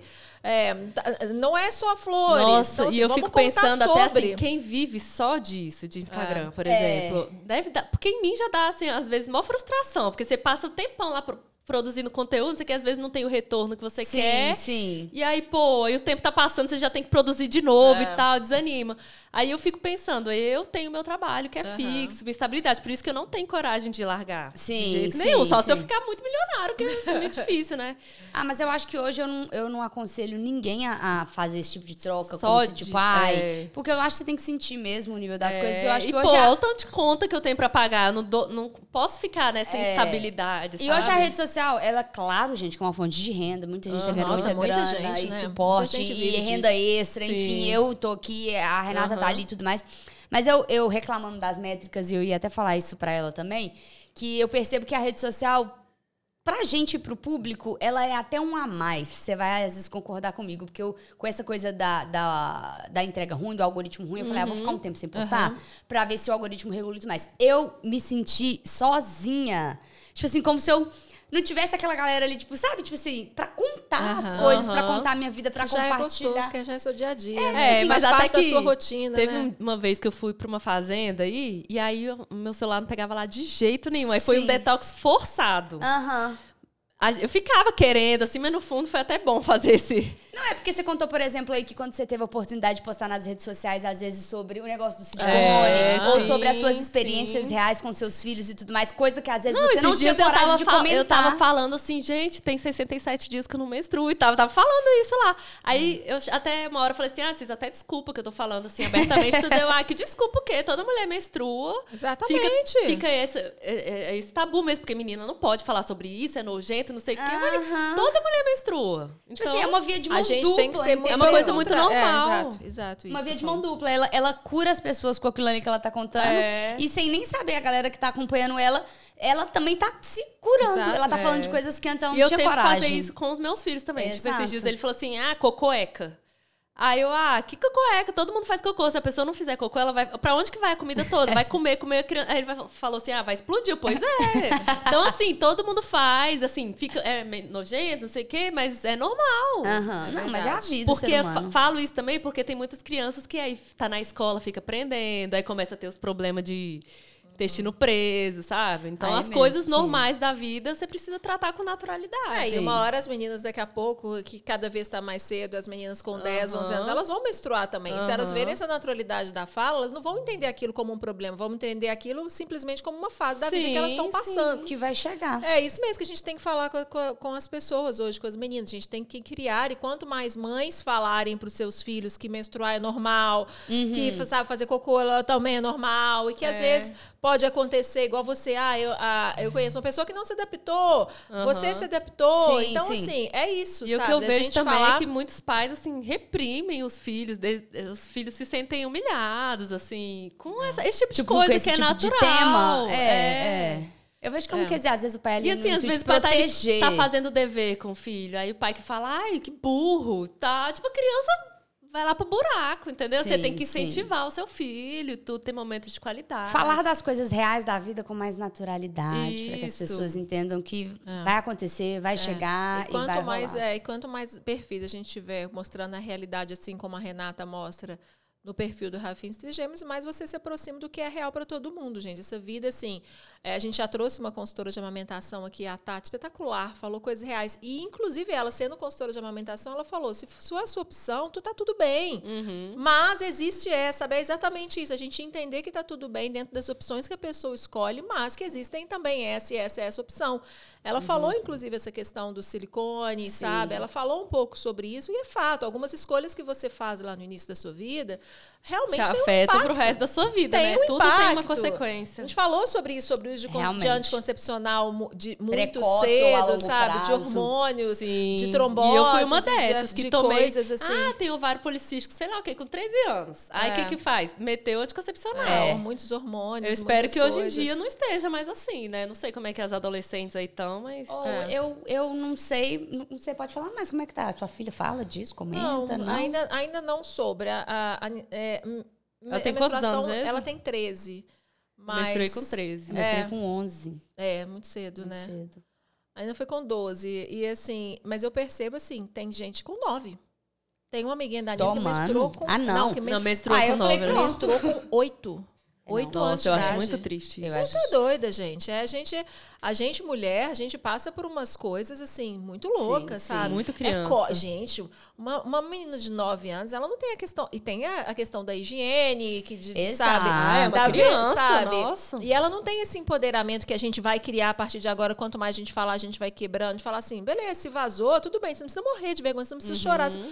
Acontece, sabe? Às vezes de vazar, su- sujar a roupa. Uhum. Leva ali uma calcinha, uma coisa assim. E se acontecer, aconteceu, sabe? Ninguém tem que rir, você não tem que apontar. Aliás, você vai ser a única pessoa, assim, a única não, você vai ser uma das pessoas que vai falar assim: olha, não tem problema, vamos no banheiro e tal. Sim, sim. Porque eu, eu lembro disso, um fato assim. A gente estava na escola voltando e a, e a calça da minha irmã vazou e os amigos todos riram e apontaram e tudo. Isso a gente está falando de alguns Ah, anos é, atrás, mas, mas que eu acho muito- acontece muito- ainda. Acontece, sabe? eu acho então, que assim, acontece. a gente tem que falar que não, que isso é normal e tudo. Mas, assim, pode acontecer sempre mais cedo com as meninas. Mas em relação ao anticoncepcional, não sei. A, a gente, eu ainda não, não, não levei. Não, então, tipo assim, às vezes ela comenta, não, né? Porque você Não, você é ainda. muito aberta com não, ela. É, então. sou super aberta. Eu acho que a gente tem, Tem que que ser, tem total. assim. Nossa, eu sou super aberta. A Nina é daquelas que, que vai pra balada e que beija, eu falo, com quem que você ficou? Já quero Me saber. conta aqui agora. Cite-me nomes. É, não, porque, tipo assim, na, na, na na minha galera, eu sei que começou cedo o uso de anticoncepcional e às É. vezes por esses motivos, tipo, aleatórios. Bobos, né? É, que bobos, poderia tipo, ser tratado de outra Tô forma. com muita espinha. É, e e às vezes que que é. às vezes que traz consequências pesadas, né? A É. gente sabe que tem um, ca- é, alguma coisa relacionada à trombose. Lógico que a gente aqui, eu e Ana e Renata, a gente não é especialista, né? Não, gente, claro Mas que a gente não. tá vendo experiências que acontecem perto da gente, né? Assim, de falar, olha, minha médica falou que foi pelo E eu confesso que eu, eu tentei engravidar cedo, assim, com um ano de casado, porque eu imaginei, assim, ah, tomei anticoncepcional, sei lá, 15 anos, e eu não sei se vai ser rápido engravidar. Sim, sim. É, tá aí uma prova viva de que cada corpo é um corpo, É. cada história é uma Já a história. Débora que veio aqui, tomou anticoncepcional a vida inteira e não conseguiu engravidar. Exatamente. Então, assim, e ela teve exatamente. facilidade, ela teve trigêmeos, mas em contrapartida ela teve uma dificuldade na amamentação. É. E aí a gente aqui agora faz uma relação Todo com a prótese, mas também não sabemos É, se é. tem uma ligação ou não. É. Só deixando claro, né? Porque Os a gente médicos não generaliza. falam É. que não, que não tem nada a ver. Mas os relatos. E muita gente realmente não tem problema. Tem Aham. mulheres que têm silicone que amamentam muito. Exato. Mas muitas também têm problema. Concordo. Então, eu acho que cada corpo é corpo, a gente não dá pra generalizar também, né? Ô, Rê, eu lembro, eu, eu acompanho a Rê, assim, já tem uns anos, já fiz as fotos dela com o Inclusive a carinho. foto lá, que era assim. Aí, tá, há tá, anos. Temos aí também. Ah, não, não só a foto, Ah, né, é, aquela gente, ali, mas a gente tem o Olha quadro. isso. é. Peraí Esse que é o vai nosso entrar um quadro. material ao vivo em cores aqui agora, É, pessoal. Olha que lindo esse quadro da Rê. Esse quadro é meu, meu, meu, meu modelo lá no estúdio. É. Que coisa linda. Olha que vai, lindo. segura ele aí. Olha. Oh, Olha os pacotes dela. Meu Deus é do céu, gente. Olha esse carinha que bonitinho, meu Deus. Fala quem que é quem aí, É. Laura. Laura, Fernando. Peraí. É. Conferindo aqui rapidinho. Isso mesmo. Nossa, foi uma loucura tirar essas fotos. Ah, mas as duas menininhas, eu ela tem diferente, porque uma tinha uma, tipo uma franjinha, não sei se é porque tá pra Uma trás. sempre- Elas pra nasceram trás cabel- cabeludinhas. É o meu Aí, Deus. Que coisa linda. Ah, né? Ah, não, essa é Bia demais. Essa não é é? a Bia, é. A Bia é menorzinha até hoje. Menorzinha é? até hoje. Olha a Laurinha. Que Mas eu falo que o, o tamanho dela é inversamente proporcional à potência da voz. É mesmo? Nossa, vocês não têm noção. Ó, olhando ali, é, eu- desculpa, eu não decorei o nome deles. Bia, A Fernando e Laura. A Bia, os outros dois, eles, tipo assim, parecem, são muito mais parecidinhos. São, são mesmo. E ela veio mais não, a. Bia é igualzinho o Rafinha, meu mais velho. Igualzinho. Não tem aquela trend do TikTok que era a mesma. Qual? Mesmo assim, ia passando a, a, a carinha dos dois, se comparando. Ah, sim, Nossa, sim. idêntico. Igualzinho. idêntico. ah, então foi gente. isso. Foi quadrigêmeos, gente, É, entendeu? Veio parece, ali, parece que são duas separada. duplas de gêmeos. E aí a foto que a Paula até tirou, que era dos meninos na linda. tri, no, eu, no eu, no newborn dela, eu peguei uma treliche. triliche. E uma, assim, uma treliche. Aí tem os três e tem o Rafinha, assim, em, Em pé, pezinho. assim, mas- é. demais. Meu Deus a do foto. céu, gente. Lindeza demais. Ah, e aqui, agora aqui, Paula, e como é que faz um newborn de trigêmeos? Filha, é enlouquecedor. Enlouquecedor? Enlouquecedor. Quanto tempo? Ah, não, não foi muito tempo. É porque, criança recém... chega... O meu nem era recém-nascido mesmo, É, porque, porque, eles ele... já tinham ficado muito eu tempo acho que ele já tinha uns três meses. Porque Mas eu não a queria sair de questão- casa muito cedo. A questão correção, não é os trigêmeos, a questão é o Rafinha, né? Porque era um, era, um- era um, é o irmão. Fazer newborn com o irmão é sempre mais difícil. É, com certeza. E aí um irmão que era muito novinho ainda, e que a Renata ainda estava naquela fase de puerpério também e tudo, muito preocupada com ciúmes do Rafinha e tudo que se tem que pre- preocupar mesmo. Mas assim, foi, foi difícil, mas foi gostoso, sabe assim? Nossa, eu imagino, gente. Eu acho Mas que é fez mais muito fácil- sucesso a foto. Nossa, a foto foi Eu muito acho que é mais, sucesso. mais difícil fotografar eles agora. Ah, não, Porque agora isso com cada um vai pro certeza. lado. Ai, será? Eu acho que agora eles já estão até gostando. Será, gente? Vem fazer isso aí. Mas assim, eu, vão nem, eu não gosto de ficar filmando eles assim. Quando eu vejo que eles não querem, não estão afim, eu também não fico Aham. mostrando, sabe? Se não quer, não faz. É, eu acho isso também. A gente tem que respeitar. Eu vejo muito isso no- na questão do Instagram da Rê, assim. Ela coloca os meninos, se eles não querem falar, não fala. Ela É, fala. E aí eu faço lá meu trabalho, né? Aí, até porque, tipo assim, é, é, tem o nome dos meninos, é, mas é meio que você mostrando a sua experiência É, de ter quatro Aqui a foto. Ai, que linda essa foto. Deus, gente. Olha isso. Gente, ele era muito pequenininho. Ele era um pacotinho. Bebezinho. Usava chupeta Se eu mostrar aqui, o pessoal tá vendo? Chega mais Ah. pertinho, ele estica o braço. Aí, ó. Aí essa foto tava lá no meu Instagram até esses dias. Só que os meninos cresceram, É. né? E eu ficava assim, resistente, que eu não mudava, a gente tem que fazer outras fotos. Aff, gente, que e aí eu falei, não, agora tem que mudar mesmo, porque, né? E aí Ah, eu coloquei tenho uma foto essa comigo. Eu Acho que eu também. vou colocar a treliche do lado, uma sentada em cada treliche, o Rafinha atrás. Eu acho, É. eu acho. Tinha que recriar a foto. É, isso mesmo, ia ficar muito legal. Mas é muito legal. E, eu, e a Rê também, quando a, eu- gente, eu lembro da Rê mostrando no, no Instagram dela a quantidade de mamadeira que ela lava. Gente, é umas coisas assim. É, se fosse hoje, eu não tenho máquina de lavar louça até hoje. Mas assim, eu acho que a minha vida teria sido outra se eu tivesse, a tivesse. máquina quando eles eram bebezinhos, porque era muita mamadeira. Aham. Quantas madeiras você tinha em casa? Nossa, acho que umas 20. No- mas que nunca ficava vazia, né? Nunca Porque você- ficava vazia, porque só na Mamava, madrugada, tipo, tinha- madrugada mamava três vezes, Nu. três crianças. Jesus. Só de madrugada nove. era nove. E aí no dia mais um tanto. É, é muita loucura. Então hoje eu teria a, Rê- a máquina de lavar louça, com certeza. Gente, até hoje as pessoas perguntam se elas duvidam de ter sido natural. Bom, no meu caso, não sei se as pessoas duvidam, mas tipo É. assim. Porque Acho que sim, né? A primeira pergunta que as pessoas fazem é isso. Se foi foi na- natural? Aham. Aí eu falo que sim, você mas sabe de número? Quantas em quantas ah, mulheres? já vi, assim, é um caso em milhões. Não é uma coisa louca, assim? Que coisa. É porque é pra ser, né? É, porque gente, é é isso que eu ia falar. É pra Porque ser, é pra porque ser, não, não porque é tem explicação. É, no meu caso, eu acho que eu ovulei três vezes mesmo. Porque são três placentas. Três placentas.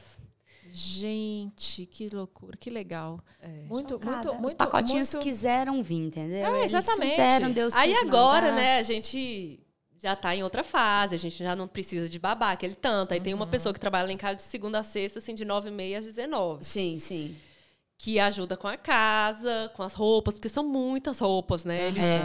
E tudo lá em casa eu penso em quatro. Tipo assim, eu tenho os conjuntos de roupa que é até igualzinho, assim, tipo, coloco Sim. eles todos com o mesmo pijaminha.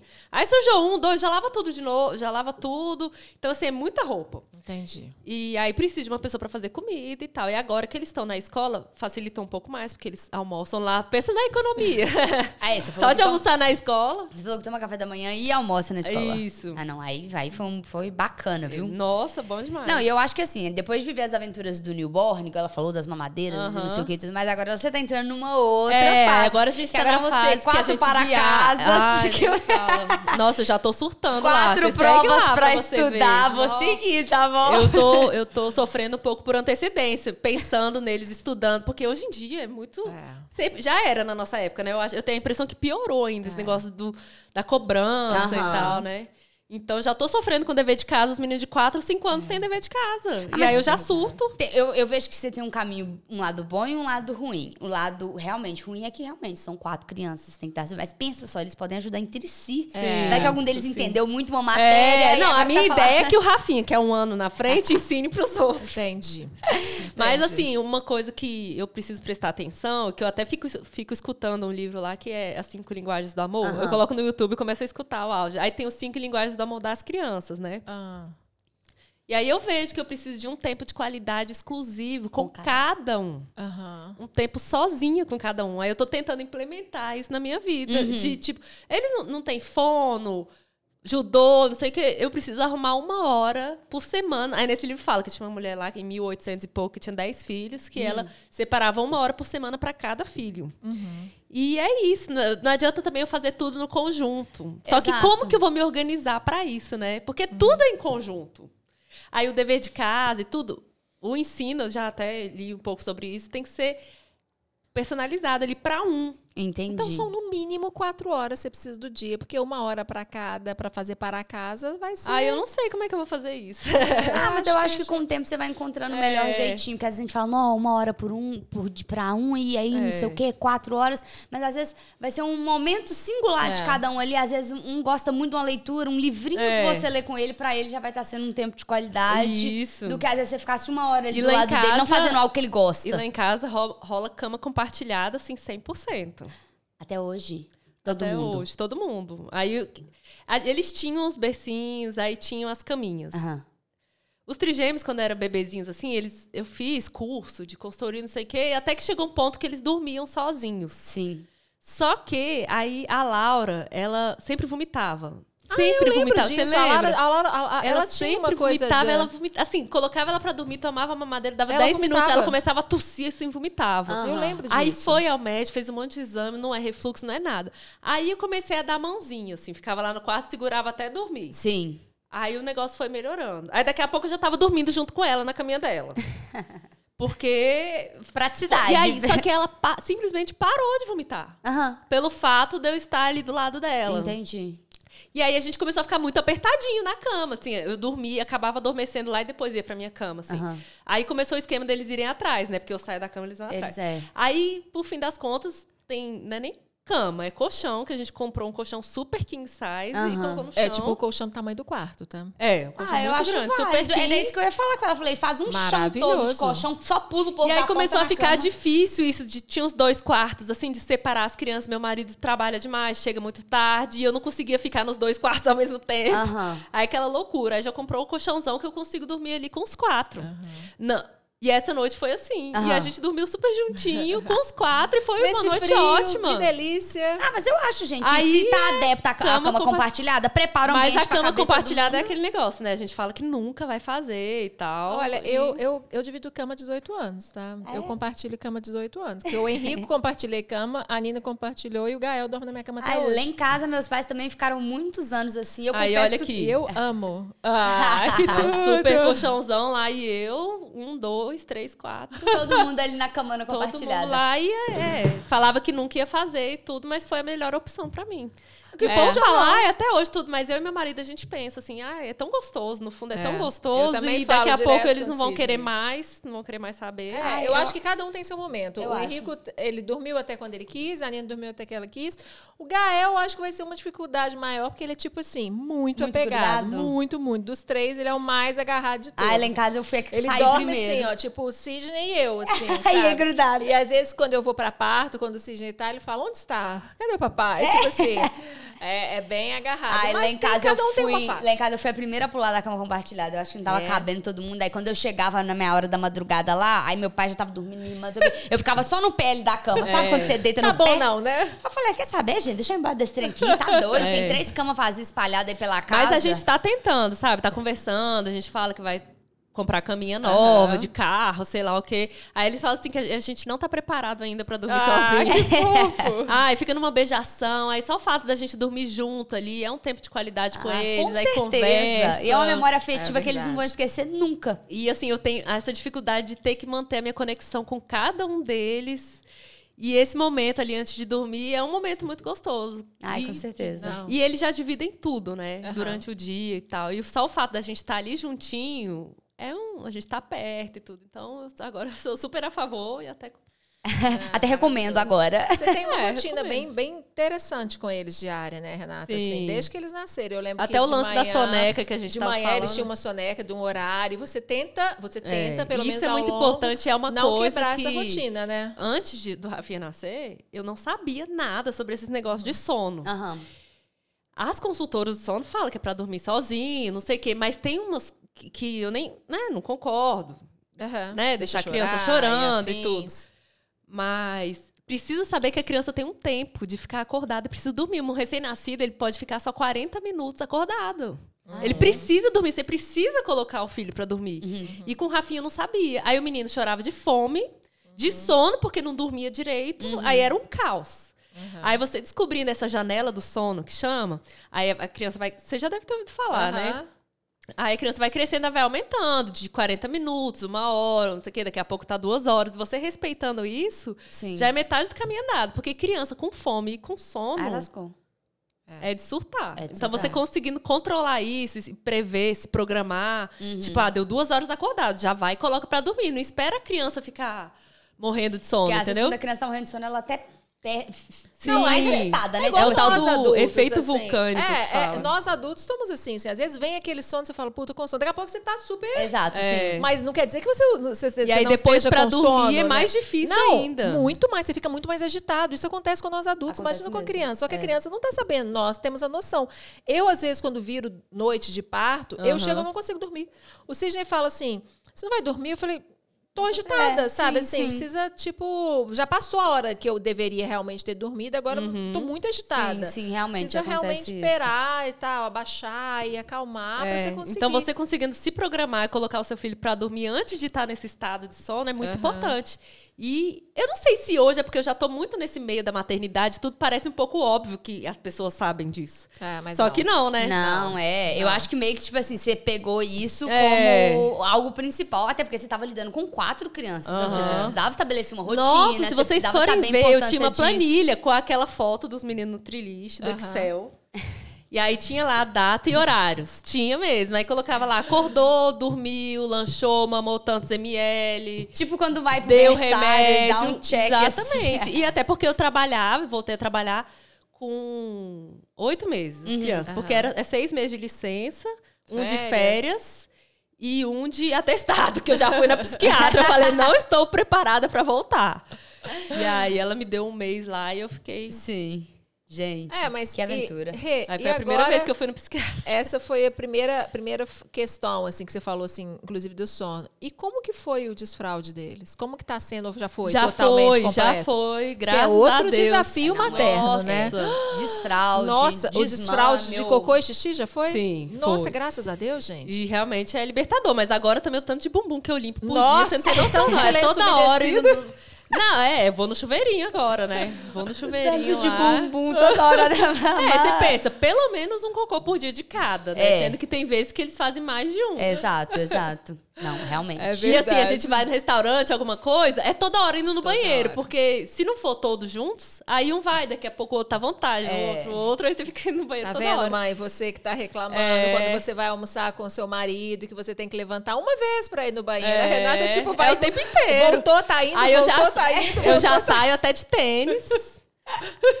já senta perto do banheiro, ela já é. de moção até com o banheiro ali. Não, o negócio não é sentar perto do banheiro, não. Eu procuro restaurantes que tem espaço kids. Com certeza. Ah, pra mim tem que ter espaço kids, tem. um espaço para as crianças lá. E a gente tem pouca opção, e, né? Pouco. Nossa, Isso é até uma coisa que eu tento opção. mostrar lá no Instagram, opções uh -huh. pra ir e tal. E quando eles eram bebezinhos, eu uh -huh. e Rafael, até nessa época sem carro, a gente andava esse Belo Centro aqui empurrando dois carrinhos duplos, os morros e tudo, ia pra Savassi, não sei o quê.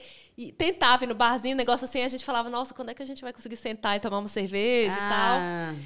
Mas agora esse momento chegou. Chegou, porque eles brincam. E agora eles brincam, a gente viaja. Já eu e Rafael, a gente tá assim, cuidando dos quatro. Estão tirando de letra agora. Inclusive agora que eu vou viajar, né? Rafael vai ficar com os quatro, sozinho. Mas eh, já é uma época que. Sim, ele vai dar conta, Já é tenho uma certeza. Os meninos vão fase, ficar né? morrendo de saudade. Eles não sabem ainda, não, sabe? Ah, mas eu acho legal. Vai ser a primeira isso. vez que você vai viajar Primeira sem eles? vez. Ah, que delícia. Quanto tempo? Só o fim de semana, dois dias.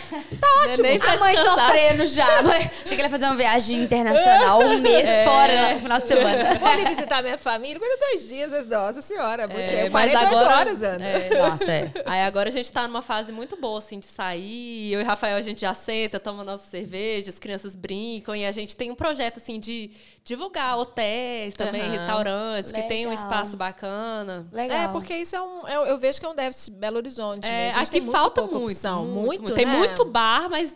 É, exatamente. nenhum É, tem. com Tem os botecão, mas muito pouca opção, E né? aí acabou que no fim, no fim, no fim, no fim das contas, que o objetivo da Renata era ter um filho perto do outro pra que eles fossem É, amigos. Agora sim. você tem uma. uma... Não, eu tenho uma, galerinha. equipe. Isso, eu tenho um uma time. galerinha. Aqui eles super tão- amigos. Estão agora fazendo judô, os quatro. que então é fofo. minha turma de judô. Legal. Aí eles fazem apresentaçãozinha, tudo. Eles brincam de roda. Só os meus filhos É, roda. entendeu? E Olha que legal. Agora seria tipo assim, uma turminha de amigos em casa. que eu É, tenho eles assim, eles eles, amigos pra eles sempre. brigam muito. Ah, mas brigam eles não muito, mas irmão, né? Mas eles brincam É, também muito. Aham. Então, na pandemia, acabou que não foi aquele sofrimento, porque ficava dentro de casa, mas Brincava o dia inteiro. E aí, no meu prédio tem uma área, que aí descia e tal. Então, eles tinham certo contato com outras crianças também. E você, per- você percebe que o, o, o perfil deles é muito diferente um do outro? Assim? Nossa, É. total. Aí, tanto, tanto é falando desse livro, né? Cinco Linguagens do Amor. Aham. identi- identificar cada linguagem de cada um completamente diferente. Ontem, olha só, o Fefe- meu marido chegou com uns desenhos pra eles pintarem, assim, de Aham. Monster Truck, não sei o quê. Aí o Rafael, Fefe, trouxe pra você. Aí, cara, ele pegou e deu um abraço no Rafael antes de pegar o papel. e assim, é- é- presentes é uma linguagem do amor. Sim. Que parece que é muito fácil, mas não é assim o ato de. Não é o presente em si. É o ato de lembrar da pessoa. É, eu tô achando que o Fefe ele tem um pouco disso, sabe? Que ele ficou tão feliz. Sim. Ai, meus filhos são muito bonitinhos, gente. Não são meus, não. Teve um aniversário que. Ai, eles. Isso deles pegarem, abraçar, agradecer antes de pegar o presente. É muito bonitinho. Ah, eu acho muito fofo. E a gente, eu tento demonstrar muito assim. Carinho mesmo, amor. É toda hora, mamãe maravilhosa, linda, te amo. Eu falo, que maravilhoso, lindo, te amo. E tem que falar te amo e beija na hora de eu sair pro trabalho. Todo mundo vem me beijar. É muito Ai, gostoso. que gostoso. Que legal, é. É os desafios mesmo, assim, muito E aí, presentes nossa, na sua eu fico vida, super né? emocionada. No, no Dia das. Mães foi maravilhoso. Ah, nossa. imagino. todo Teve mundo- um Dia das Mães, primeiro Dia das Mães dos Trigêmeos, que, nossa, eu briguei tanto com o Rafael. Ai, meu Deus. Porque foi assim, sete horas da manhã. É, o telefone tocou. Aí eu falei, ah, deve ser café da manhã, alguma coisa É. assim, né? Especial e tudo. Aí eu levanto, simplesmente tinha um cara sentado no sofá. Dia das Mães, sete horas da manhã. Que? Era um amigo domingo, dele. Tipo assim, domingo? Domingo, sete horas da manhã, um amigo dele que foi lá pra conhecer os trigêmeos. Que? Aí o cara eu acordei, assim, fundo, falei, não acredito nisso, não. Aí eu fiquei puta, assim, o cara viu que eu tava meio puta. Depois, aí o Rafael, meu marido, ah, mas ele veio trazer um presente, trouxe até um batom pra você, não sei o que. Eu falei. Aí nesse dia a gente brigou muito, mas brigou muito, assim, quebramos o pau. Foi o pior dia das mães. Aham. Mas aí dessa vez também ele Compensou. aprendeu. Compensou, Rafael, você aprendeu É, a aí lição. o que, que aconteceu? No sábado, eles foram lá no BH Shopping, no dia do assalto lá. Menina, acredita? é mesmo? Eles estavam lá no andar. É mesmo? E o Rafael com os quatro? Com três, porque a Bia tinha feito uma pirraça antes. Ah. E aí, tipo, como castigo. Não foi. Castigo, assim, não foi. Entendi. Porque ela tava com sono, também ficou lá dormindo comigo. Uhum, e aí o Rafael foi com três. E ainda bem, né? Porque você imagina se ele tivesse com quatro. E ele teve que tava no correndo? andar lá, correu. O Fefe perdeu o tênis, entraram pra dentro do coco bambu lá. Que É isso? mesmo? E ele com três. Que Imagina se tivesse loucura. quatro. Socorro. Mas aí tá, dia das mães no dia seguinte, e ele se segurando, assim, pra não contar e tudo. Aí acordei, né? O Fefe ficou todo feliz, foi lá, pulou assim, a gente comprou um tênis brilhante pra você.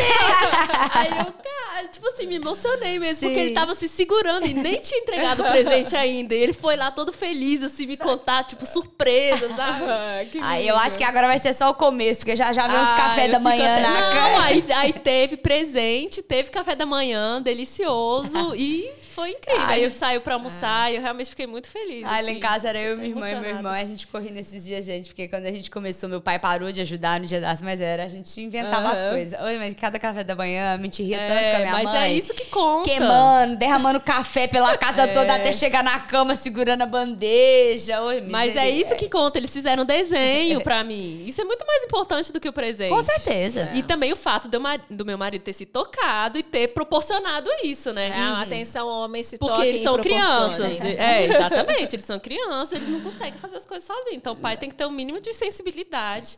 E aí, pelo menos agora, eu acho que ele aprendeu, né? É, Ai, com não, certeza. aprendeu. Aprendeu. Não precisa de um assalto, assim, pra É. causar mais uma emoção, Foi, assim. Mas nossa. tudo bem, mas Ah, tudo mas o bem. amigo no dia das mães é osso, né? Não, mas foi um absurdo, né? O Pessoas tal do também, assalto né? lá. Eu achei que eles foram muito ousados, né? Porque, caraca, o shopping tava É, lotado. eu imagino. Ah, devia Eu imagino. aí foi tempo. Um sustão Mas é aqui. graças a Deus todo mundo Susto. ficou bem. E atenção, amigos, vocês não vão na casa das pessoas no dia das mães. Por favor. Sete horas da manhã no dia das mães. Não vão, não, tá? Nossa, não vão, com raiva não. só de lembrar. Nada contra o amigo. Se você for, leva Gucci, leva Chanel. É, leva uma, pelo uma menos, bandeja de café da manhã, entrega pro marido, fala assim: olha, só vim conhecer seus filhos, mas fica à vontade. Eu posso até cuidar. Imagina se ele tivesse pego as crianças. Vou descer pro play ali enquanto o marido Nossa. faz um café. Ia, É. ser, ser uma outra coisa, Nossa, né? mas a gente quebrou o pau nesse dia. A gente. O casamento também não é perfeito, não, né? Nossa, e casamento é um outro assunto, assim, que né, nem se fala. O povo Da pergunta pauta. muito lá no Instagram. Aham. Muito pergunta. Depois, se é, foi natural, pergunta assim, ah, e o casamento, como é que fica? É. Com a cama compartilhada e tal. É. Eu vejo que eu, eu vejo de vez em quando você abrindo uns box, eu vejo que eles perguntam muito sobre relação, se você Sim, sobre relacionamento, sobre muito. sexo, sobre isso. E é isso também, né? A gente tem que. E a Rê é muito sincera assim, nas coisas que ela fala. E a Rê faz um excelente, o marido da Rê faz um excelente churrasco de air fryer É, também, que é mesmo. famoso no Instagram dela. Chique, viu, gente? Mas depois que essas panelas entrou na minha Nossa, vida, nunca mais foi a mesma. Ainda mais você com três crianças em casa, air fry, todas as panelas que Ah, funcionam sozinhas, É. a gente precisa, entendeu? É muito bom. E eu só não tenho a lava-louça ainda, e a, a lave seca lá, por uma questão de espaço. Aí eu até Sim. tô tentando programar isso, porque a cozinha é muito pequena lá. Aham. E... Mas ah, tem que dar um jeito de conseguir essa lava, a lava-louça, pelo menos, porque... Não dá, não. Fica lavando louça Não aqui. dá, não. Em fim de semana, né? Acaba com muita gente dentro de casa, acumula muita coisa. Se eu já tava fazendo um, um apelo essa semana, porque eu preciso de uma lava-louça, É. olha que é eu e duas gatas, imagina a Renata, tá, gente? Então eu deixo ela passar na minha frente aí, entendeu? Ela realmente precisa mais do que eu. Porque, resumindo, a vida dela é uma grande aventura. É, mas eu acho que é isso, sim. Maternidade real, dias de luta, dias de glória. Eu acho que a Rita está numa fase muito gostosa da maternidade dela agora. Não que É. nem- as outras não foram, mas assim, foram intensas, foram de Sim. aprendizado. Agora tá mais leve. Foram Sim. com quatro crianças, com desafios É. financeiros, né? Desafios profissionais. O Rafael, nesse meio tempo, mudou de trabalho também, Mudou, né? Então, mudou sim. rotina. Então, assim, nada que o que ela passou, obviamente que o dela em quatro vezes mais, que são quatro crianças, vocês também não passam, né? As mães que estão nos assistindo Com toda não passam. certeza, com toda E você que certeza. está nos assistindo, que não tem filho ainda, é legal da gente ouvir isso e falar assim, caramba, que coisa, né? Às vezes É, e assim, dá conta, Eu né? ouvindo isso, eu ouvindo isso. É, e o fato também da gente não ter família aqui. A É. gente não é aquele casal que, ah, certeza. deixa as crianças com a avó e vai passear. A gente, Com pra, pra ter o nosso certeza. Vale Night, a gente precisa chamar a babá, pagar caro. Aham. É, Porque é caro, elas cobram por plantão. exato. É. E pra gente conseguir sair. Sim. E aí, E aí, É, às vezes, você põe na balança ali o, o curso, que naquele É, e mês sem contar tá, que dá e 9 que- horas da noite, a gente já tá morrendo de sono. Outro dia tem que acordar cedo para as crianças. Acordam, né? E a babá vai embora. Exato. Nossa, É eu muita acho coisa que pra é gente mu- balançar. Eu aí. acho que a maior inspiração é justamente isso, as mulheres poderem acompanhar e, e- e verem que, além de não, né, a dificuldade não ser só com elas, você tem gente que tem dois, tem gente que tem quatro, tem gente que tem cinco, tem Aham. gente que tem seis. Tem e gente que não tem nenhum. tem gente que não tem nenhum. E E, tá todo mundo ali é. vivendo a vida, entendeu? Desafios e desafios, mas Aham. eu vejo que Deus também não, não coloca nada nas nossas mãos que a gente não É, consiga exatamente. E uma fazer coisa ou gostosa também, exato, Ana, perfeito. E uma coisa gostosa também de saber é que eu já vi que a Renata foi julgada por algumas atitudes dela, que eu lembro uma pediatra publicou um trem que a Renata, Ah, Renata norma- fez. é. E é isso, fala assim, nenhuma mãe tá fazendo o, o, que tá fazendo porque ela acha que tá fazendo prejudicar É, e tá fazendo falar pior. o que rolou. É porque pra tirar a chupeta do Rafinha, né? É. Eu coloquei a, a semente de chia, assim, e falei que era bichinho. Uhum. Mas isso com muita conversa, eu já tinha tentado tirar a chupeta antes de outras formas. E conversando, ele já tinha mais de três anos e tal. Sim. Aí a pessoa vê aquilo ali, aí quer, acha que é só colocar a semente de chia e dar pra criança, pra criança ficar com nojo, traumatizada. E, E vai funcionar ou né? não. E vem aquele julgamento. Só que foi a forma que eu encontrei, eu conversei. Ele não Sim. tem trauma de, de chia, ele Nossa. come. E largou a chupeta, Sim. entendeu? Não, e outra coisa, ela fez porque aquilo funcionou pra ela. É, ela e compartilhou. funcionou com muita gente Exatamente. também. Ela compartilhou que poderia funcionar com outras É, pessoas. Mas aí vem as pessoas falar, ai, que eu... aí começa aquele papo. Pra que que que, que deu? deu chupeta Eu se depois pra tirar é, É, assim? sim, É. sim. Só que Mas aí tem aquele contexto, chupeta né? já é outro tema, assim, porque tem crianças que se adaptam, É. tem aquela necessidade de sucção, né? E aí o Rafinha pegou a chupeta e É. Não, e talvez tranquilizou por uma questão da demais, fome foi. também que você falou, É, né? sei lá. Pra, pra, pra parar a questão da É, necessidade da sucção é, mesmo. Ah, gente, eu não sou mãe, não, mas a gente tava comentando aqui antes de que nem 8 e nem Exato. 80. Então eu acho E que. sem julgamento, né, Maternidade Ana? sem julgamento, É. um universo feminino sem julgamento. O que funcionou pra ela pode ser que não funcione pra você. Ai, porque deu chupeta, então porque vai tirar. Vai traumatizar. Gente, não, não é. É. sobre isso, entendeu? Tem que chupou a chupeta lá, deu tempo, já não precisa mais, já tá grandinho. Vai fazer mal pra É. ele em outro sentido se você não É tirar que nem a história da amamentação, né? Se você não amamenta, tem problema. E se você amamenta até dois anos, o povo Tem já tá te também, crucificando já. Exatamente. E também sem, com menos culpa, né? Porque igual Menos ela falou ali, culpa. ai, ai, agora minha nova preocupação é, será que eu tô dedicando realmente um tempo Sim. dedicado a eles e, e a peculiaridade deles? E às vezes você deve pensar muito nisso e pra eles deve estar, tipo, perfeita, mamãe maravilhosa, É, mamãe tá aqui comigo, Esse mamãe Ah, comigo. é. Ô, E- mas filho é, uma é assim, meio ingrato, né? Porque a gente se doa tanto, filho é ingrato. A gente se doa tanto e Porque eu tô lá fazendo tudo o que eu posso e tudo. Aí a, a Bia, por exemplo, ela tava gritando demais e tudo. Aí eu tô tentando melhorar a minha conexão com ela. Aham. Aí a gente tá num a- beija, abraça, não sei o que. Eu tô uma, uma de cada lado, dormindo. Uhum. Aí tem uma me beijando, que. Aí a outra, tá vendo? Você só gosta da Bia. Ah, meu Deus do céu, lascou. Aí fica nessa, eles ficam disputando meu amor também É, e tal. E assim, eu tô fazendo tudo pra depois falar, ai, você não gosta de mim, não me ama mais. Ai, meu Deus do céu. Ai, Isso Renata, acontece. olha, eu cresci com acontece. muitos irmãos e do lado do filho é normal. Acho É que a gente tem normal, hora né? que faz pra irritar. dá certo. A gente faz pra irritar a mãe é, mesmo, na verdade, tem hora. chantagem, total. É, minha, né? mãe, fingia- minha mãe fingia, gente, que desmaiava, assim, no fim do dia. Eu morri. É. Morreu de cansada. Ela- eu ficava muito preocupada com a minha irmã. Adorei. Ela deitava no sofá e falava, ai, tô ficando meio fraca, eu vou morrer de tão cansada que vocês estão me deixando.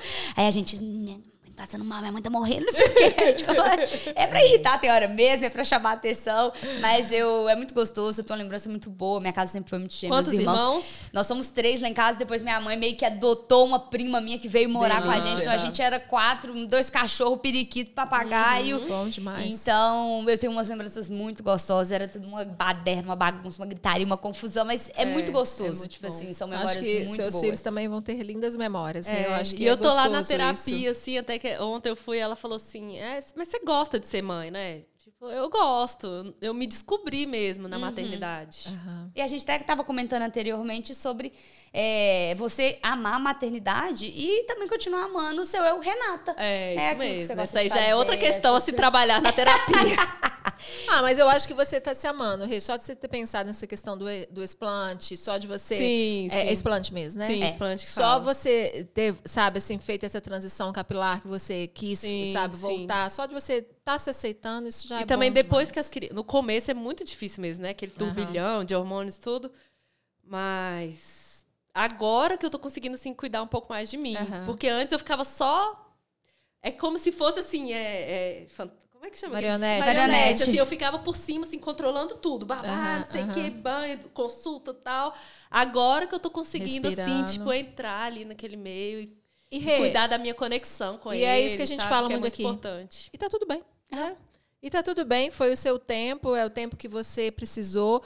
Foi Uhum. um ano, imagina, dois anos de pandemia. Dois anos de pandemia com quatro crianças em casa que Uhum. não adoeceram porque não foram para a escola e tudo, mas outros conflitos Mas basta vieram. voltar que. Que a É, não, outros conflitos vieram e tá tudo bem, é o seu tempo de se redescobrir. É. O importante é isso, a gente entender cada tempo e que seja esse tempo é, conversado numa terapia, é, É, compartilhado caso é um no caso, Instagram. né?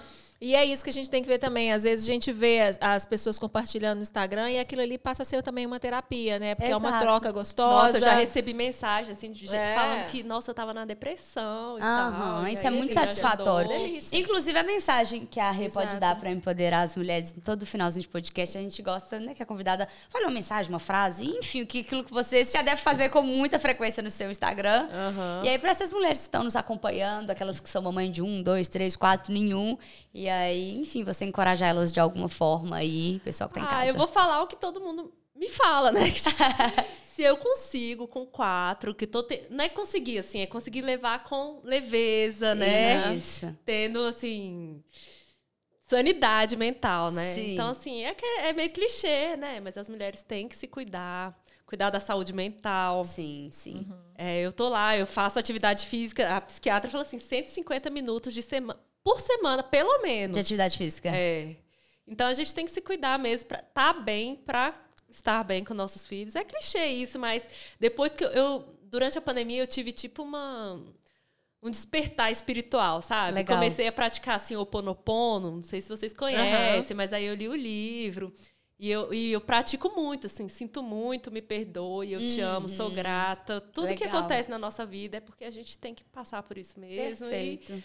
A gente consegue, né? A Consegue. gente dá um jeito, a gente se vira. Quando a gente tem filho, a gente É. descobre assim uma força que a gente Eu não- acho legal. Parece, igual você falou, ah, é meio óbvio, mas eu acho que o óbvio ele também precisa ser eu dito, acho que os, né? os clichês super funcionam. É Exatamente. E é exatamente isso, gente. Pra você cuidar de qualquer pessoa, de qualquer coisa, você precisa estar bem primeiro, você É. precisa cuidar de você. É, eu acho que é muito importante esse lance da conexão. Uhum. Dá até um exemplo. Quando começou a pandemia e tal, o Rafinha começou a roer unha. Uhum. E aí eu. O que, que eu vou fazer pra esse menino parar, né? Usa base amarga, um monte de coisa assim, não funciona. Aí depois que eu parei, assim, pra- a mesma coisa que eu fiz com a Bia agora, aquele negócio de olhar no olho, Uhum. coloco eles pra escutar essa oração do Oponopono junto comigo. Uhum. Tipo, fazer uma meditação Legal. mesmo. E aí essa conexão vem. E aí a, a, a birra melhora, a menina que tava gritando né? melhora, o menino parou de roer unha. Sim. fazendo isso, sabe? Então, eu fiquei bem, sim, na medida do possível, né? Sim. Porque assim, a pessoa pergunta, ah, tá tudo bem? Tá, tirando os problemas. Porque todo mundo tem muito problema. Com Sim, toda sim, certeza. Mas, Mas, é isso. fazer esse- essa, essa conexão mesmo, eu até sugiro que todo mundo, se não quiser ler o livro, você que é mãe, pai, escuta lá no YouTube As Cinco Linguagens do Amor das Crianças, tem audiobook. E acho que todos os pais e mães têm que escutar, porque Perfeito. ainda tem alguns pais e mães que, assim, parece que não sabe. É, mas a, eu- não se coloca no lugar da criança. Exato. E, não- e aí não acha forma de se conectar. É, aí tem esse lance do castigo, de bater, já é outro, outro tema, né? Mas eu, eu particularmente não gosto. Sim, sim. Né? Mas também não quer dizer que você precisa liberar geral e tudo. Sim, sim. Então, educar é muito difícil. É. Olha, gente, as aventuras, viu? Isso As- mesmo. Grava um filme aí Delícia, depois pra... Rê. Muito bom, foi muito bom. Obrigada Rê, pelo convite. Meu primeiro obrigada. podcast, eu tava meio nervosa. Nada, eu acho que você Nada. trouxe muito aqui realmente da vida real. É, de- de contei a história da criar- minha vida. Foi tipo sessão de terapia. É, tá vendo? É isso que a gente quer mesmo. A gente quer mostrar exatamente isso. É, fazer uma conversa totalmente informal, nada É, programada. se, se outras pra mães gente- estiverem vendo, eu contei essa, essa história das babás também que eu tive dificuldade. Quero deixar até uma dica. Porque eu passei tá a muito perrengue. Aham. Se você precisa sair para trabalhar e tudo em vista, coloca câmeras em casa. Porque eu Aham. tive problema até de furto. Sim. É mesmo. sim. Confiava muito e tal, e deu Uhum. problema. Então, coloca a câmera em casa, que é a melhor coisa que você faz. E eu tinha muita indicação de, ah, trabalha com fulano, indica, aquela coisa. Aí, aí quando- eu fui pra agência, Uhum. nossa, foi um alívio. Porque aí você fala lá o seu perfil, que você quer... Eu achava, antes de ter filho, Sim. ou quando eu via as pessoas com babá, eu não, não sabia a necessidade também que eu ia ter. Eu achava, ah, pra que babá e tudo. Mas a gente precisou realmente... E foi um período muito difícil esse negócio de ficar procurando e tudo. Então, depois da agência, você fala, ah, eu quero pagar tanto para trabalhar tanto. Aí a moça vai lá e vê o perfil na lista que ela tem de babás, assim, trein... querendo ou não, foram treinadas e tal. E é uma, meio que uma responsabilidade que eles assumem. Sim, né? aí Então, sabe o que, mais que acontece? Porque vai uma, cada mais sem, mais sem noção do que a outra, né? Entendi. E aí, tipo assim, ah, não gostei dessa, aí no outro dia vai outra. Aí Aham. você não fica na mão. Sim. Entendi. Entendeu? Se do nada ela fala assim, Aí você paga uma taxa, né? Mas aí por um ano você tá coberta. Se a mulher lá te dá um perdido e tal, Aham. aí falar, aí no outro dia ela vai te arrumando outro até dar certo. Legal, Entendi. legal, legal. Então, nossa, assim, o que eu passei com esses negócios de babá, eu não gosto nem de lembrar também. É, Acho que metade do, meus, metade do meu estresse, cabelo branco e esses problemas que dava, sabe? Já colocaram a gente na justiça. Ai, mas isso é muito E confuso perdeu, mesmo. mas, É. mas só o estresse, sabe? E É. entrava muita gente dentro de casa, lá em casa, né, naquela fase de muitas. Então não era bom nem para as crianças, a energia do lugar ficava pesada, sim, sabe? sim. E eu acho que também pelo fato desse meu negócio do Instagram e tudo. Eu não gosto nem de pensar assim, mas tem muita gente invejosa, né? É, e também uma certa exposição, né? Sim, Então, total. a ideia da agência É. é, pra trazer certa segurança. Não, bom Sim. demais. Mais uma dica importante. Então, aí. assim, se você tá com medo, tem que voltar a trabalhar, e tudo, coloca, porque não é nem pra você ficar vigiando ali 24 horas por dia, é pra te dar uma segurança Sim, mesmo. sim. E elas também ficam mais espertas, entendeu? Eu acho que é tipo assim, você se Porque portar tem como umas você que são trabalhando. muito folgadas. Nossa Senhora. As aventuras de Renata, É, Rafinha isso mesmo, é um e os assunto, assunto à parte. E, e, assim, muita gente me pergunta, até vou até contar, pra finalizar. Ah, o que aconteceu com a moça que trabalhava lá em casa, não sei o quê. Depois de tanta coisa que, assim... Eu fazia tudo por ela. Me arrumou um atestado falso de Covid. Ai, ai, Ela, ai. oh, de Lagoa na Mão. Sim, depois É. de muitos atestados e tudo, aí a gente descobriu que era de Covid falsificado, assim. Médico, pegou o carimbo do médico e chegou... Entendi. Enfim, aí foi um aperto que a gente passou por causa disso. E meu marido, assim, né, sempre trabalha muito e tudo. Aí eu tinha. Faltava trabalho e ficava em casa. O povo do trabalho já reclama, acha ruim. E aí sobra É, também essa pessoal. responsabilidade pra mãe, né? Então, assim, Sempre, ó, sempre a é dica mãe. foi válida, a dica foi o- o- válida. Honestidade na vida é tudo, né? A dica foi super válida. Sempre e aí, sobra pra mãe. É. Sempre Verdade. sobra pra mãe. Então que é isso, delícia. mas obrigada pelo convite. Ah, adorei. obrigada eu Foi demais. demais, gente. Muito legal conhecer a história da Renata, dos fofuchinhos Sigam lá, tá? ali. Rafinha, os trigêmeos. Segue lá, lá, gente, as publi dela, tá, gente? Vai lá dar uma moral É, pra ela. são quatro, vai- gente. É, são não, é, muitas não é só coisas, publi, né? A muitas gente coisas. Porque precisa. Mas a gente quer as publis. Como assim? A gente É. trabalha com a internet, a gente tem e que agora querer eu as realmente eu publis. tô fazendo assim, só aquilo que tem a ver comigo Aham. mesmo e tal. Eu, eu tinha uma época que eu tava. É, você falou muito numa, disso há pouco também, Eu né? tava numa agência, né, de São Paulo eu acabava fazendo algumas outras publis assim. Que, de produtos que eu usava também, mas eu meio que cansei, sabe? De ficar essa- essas publis repetitivas, Sim, sabe? Eu tô querendo fazer uns negócios mais pontuais e focar mais aqui em BH. Porque É, legal. Né? Às vezes eu, É eu seu até. público. Esse, esse, macaco- esse conjunto aqui, até da Marisa, que eu fiz uma ação pra Marisa. e eu amei, eu tô só usando ele. Não é um fiozinho super fofinho. Show de bola, gente. Eu Bom acho demais, que é Rê. isso. Acompanha a gente até o próximo podcast. Deixa seu Em comentário, deixa aí sua sugestão. E eu acho que é isso, né, gente? É um isso. abraço pra todos vocês. Obrigada. Obrigadão, Beijo, Renata. pessoal. Muito obrigada.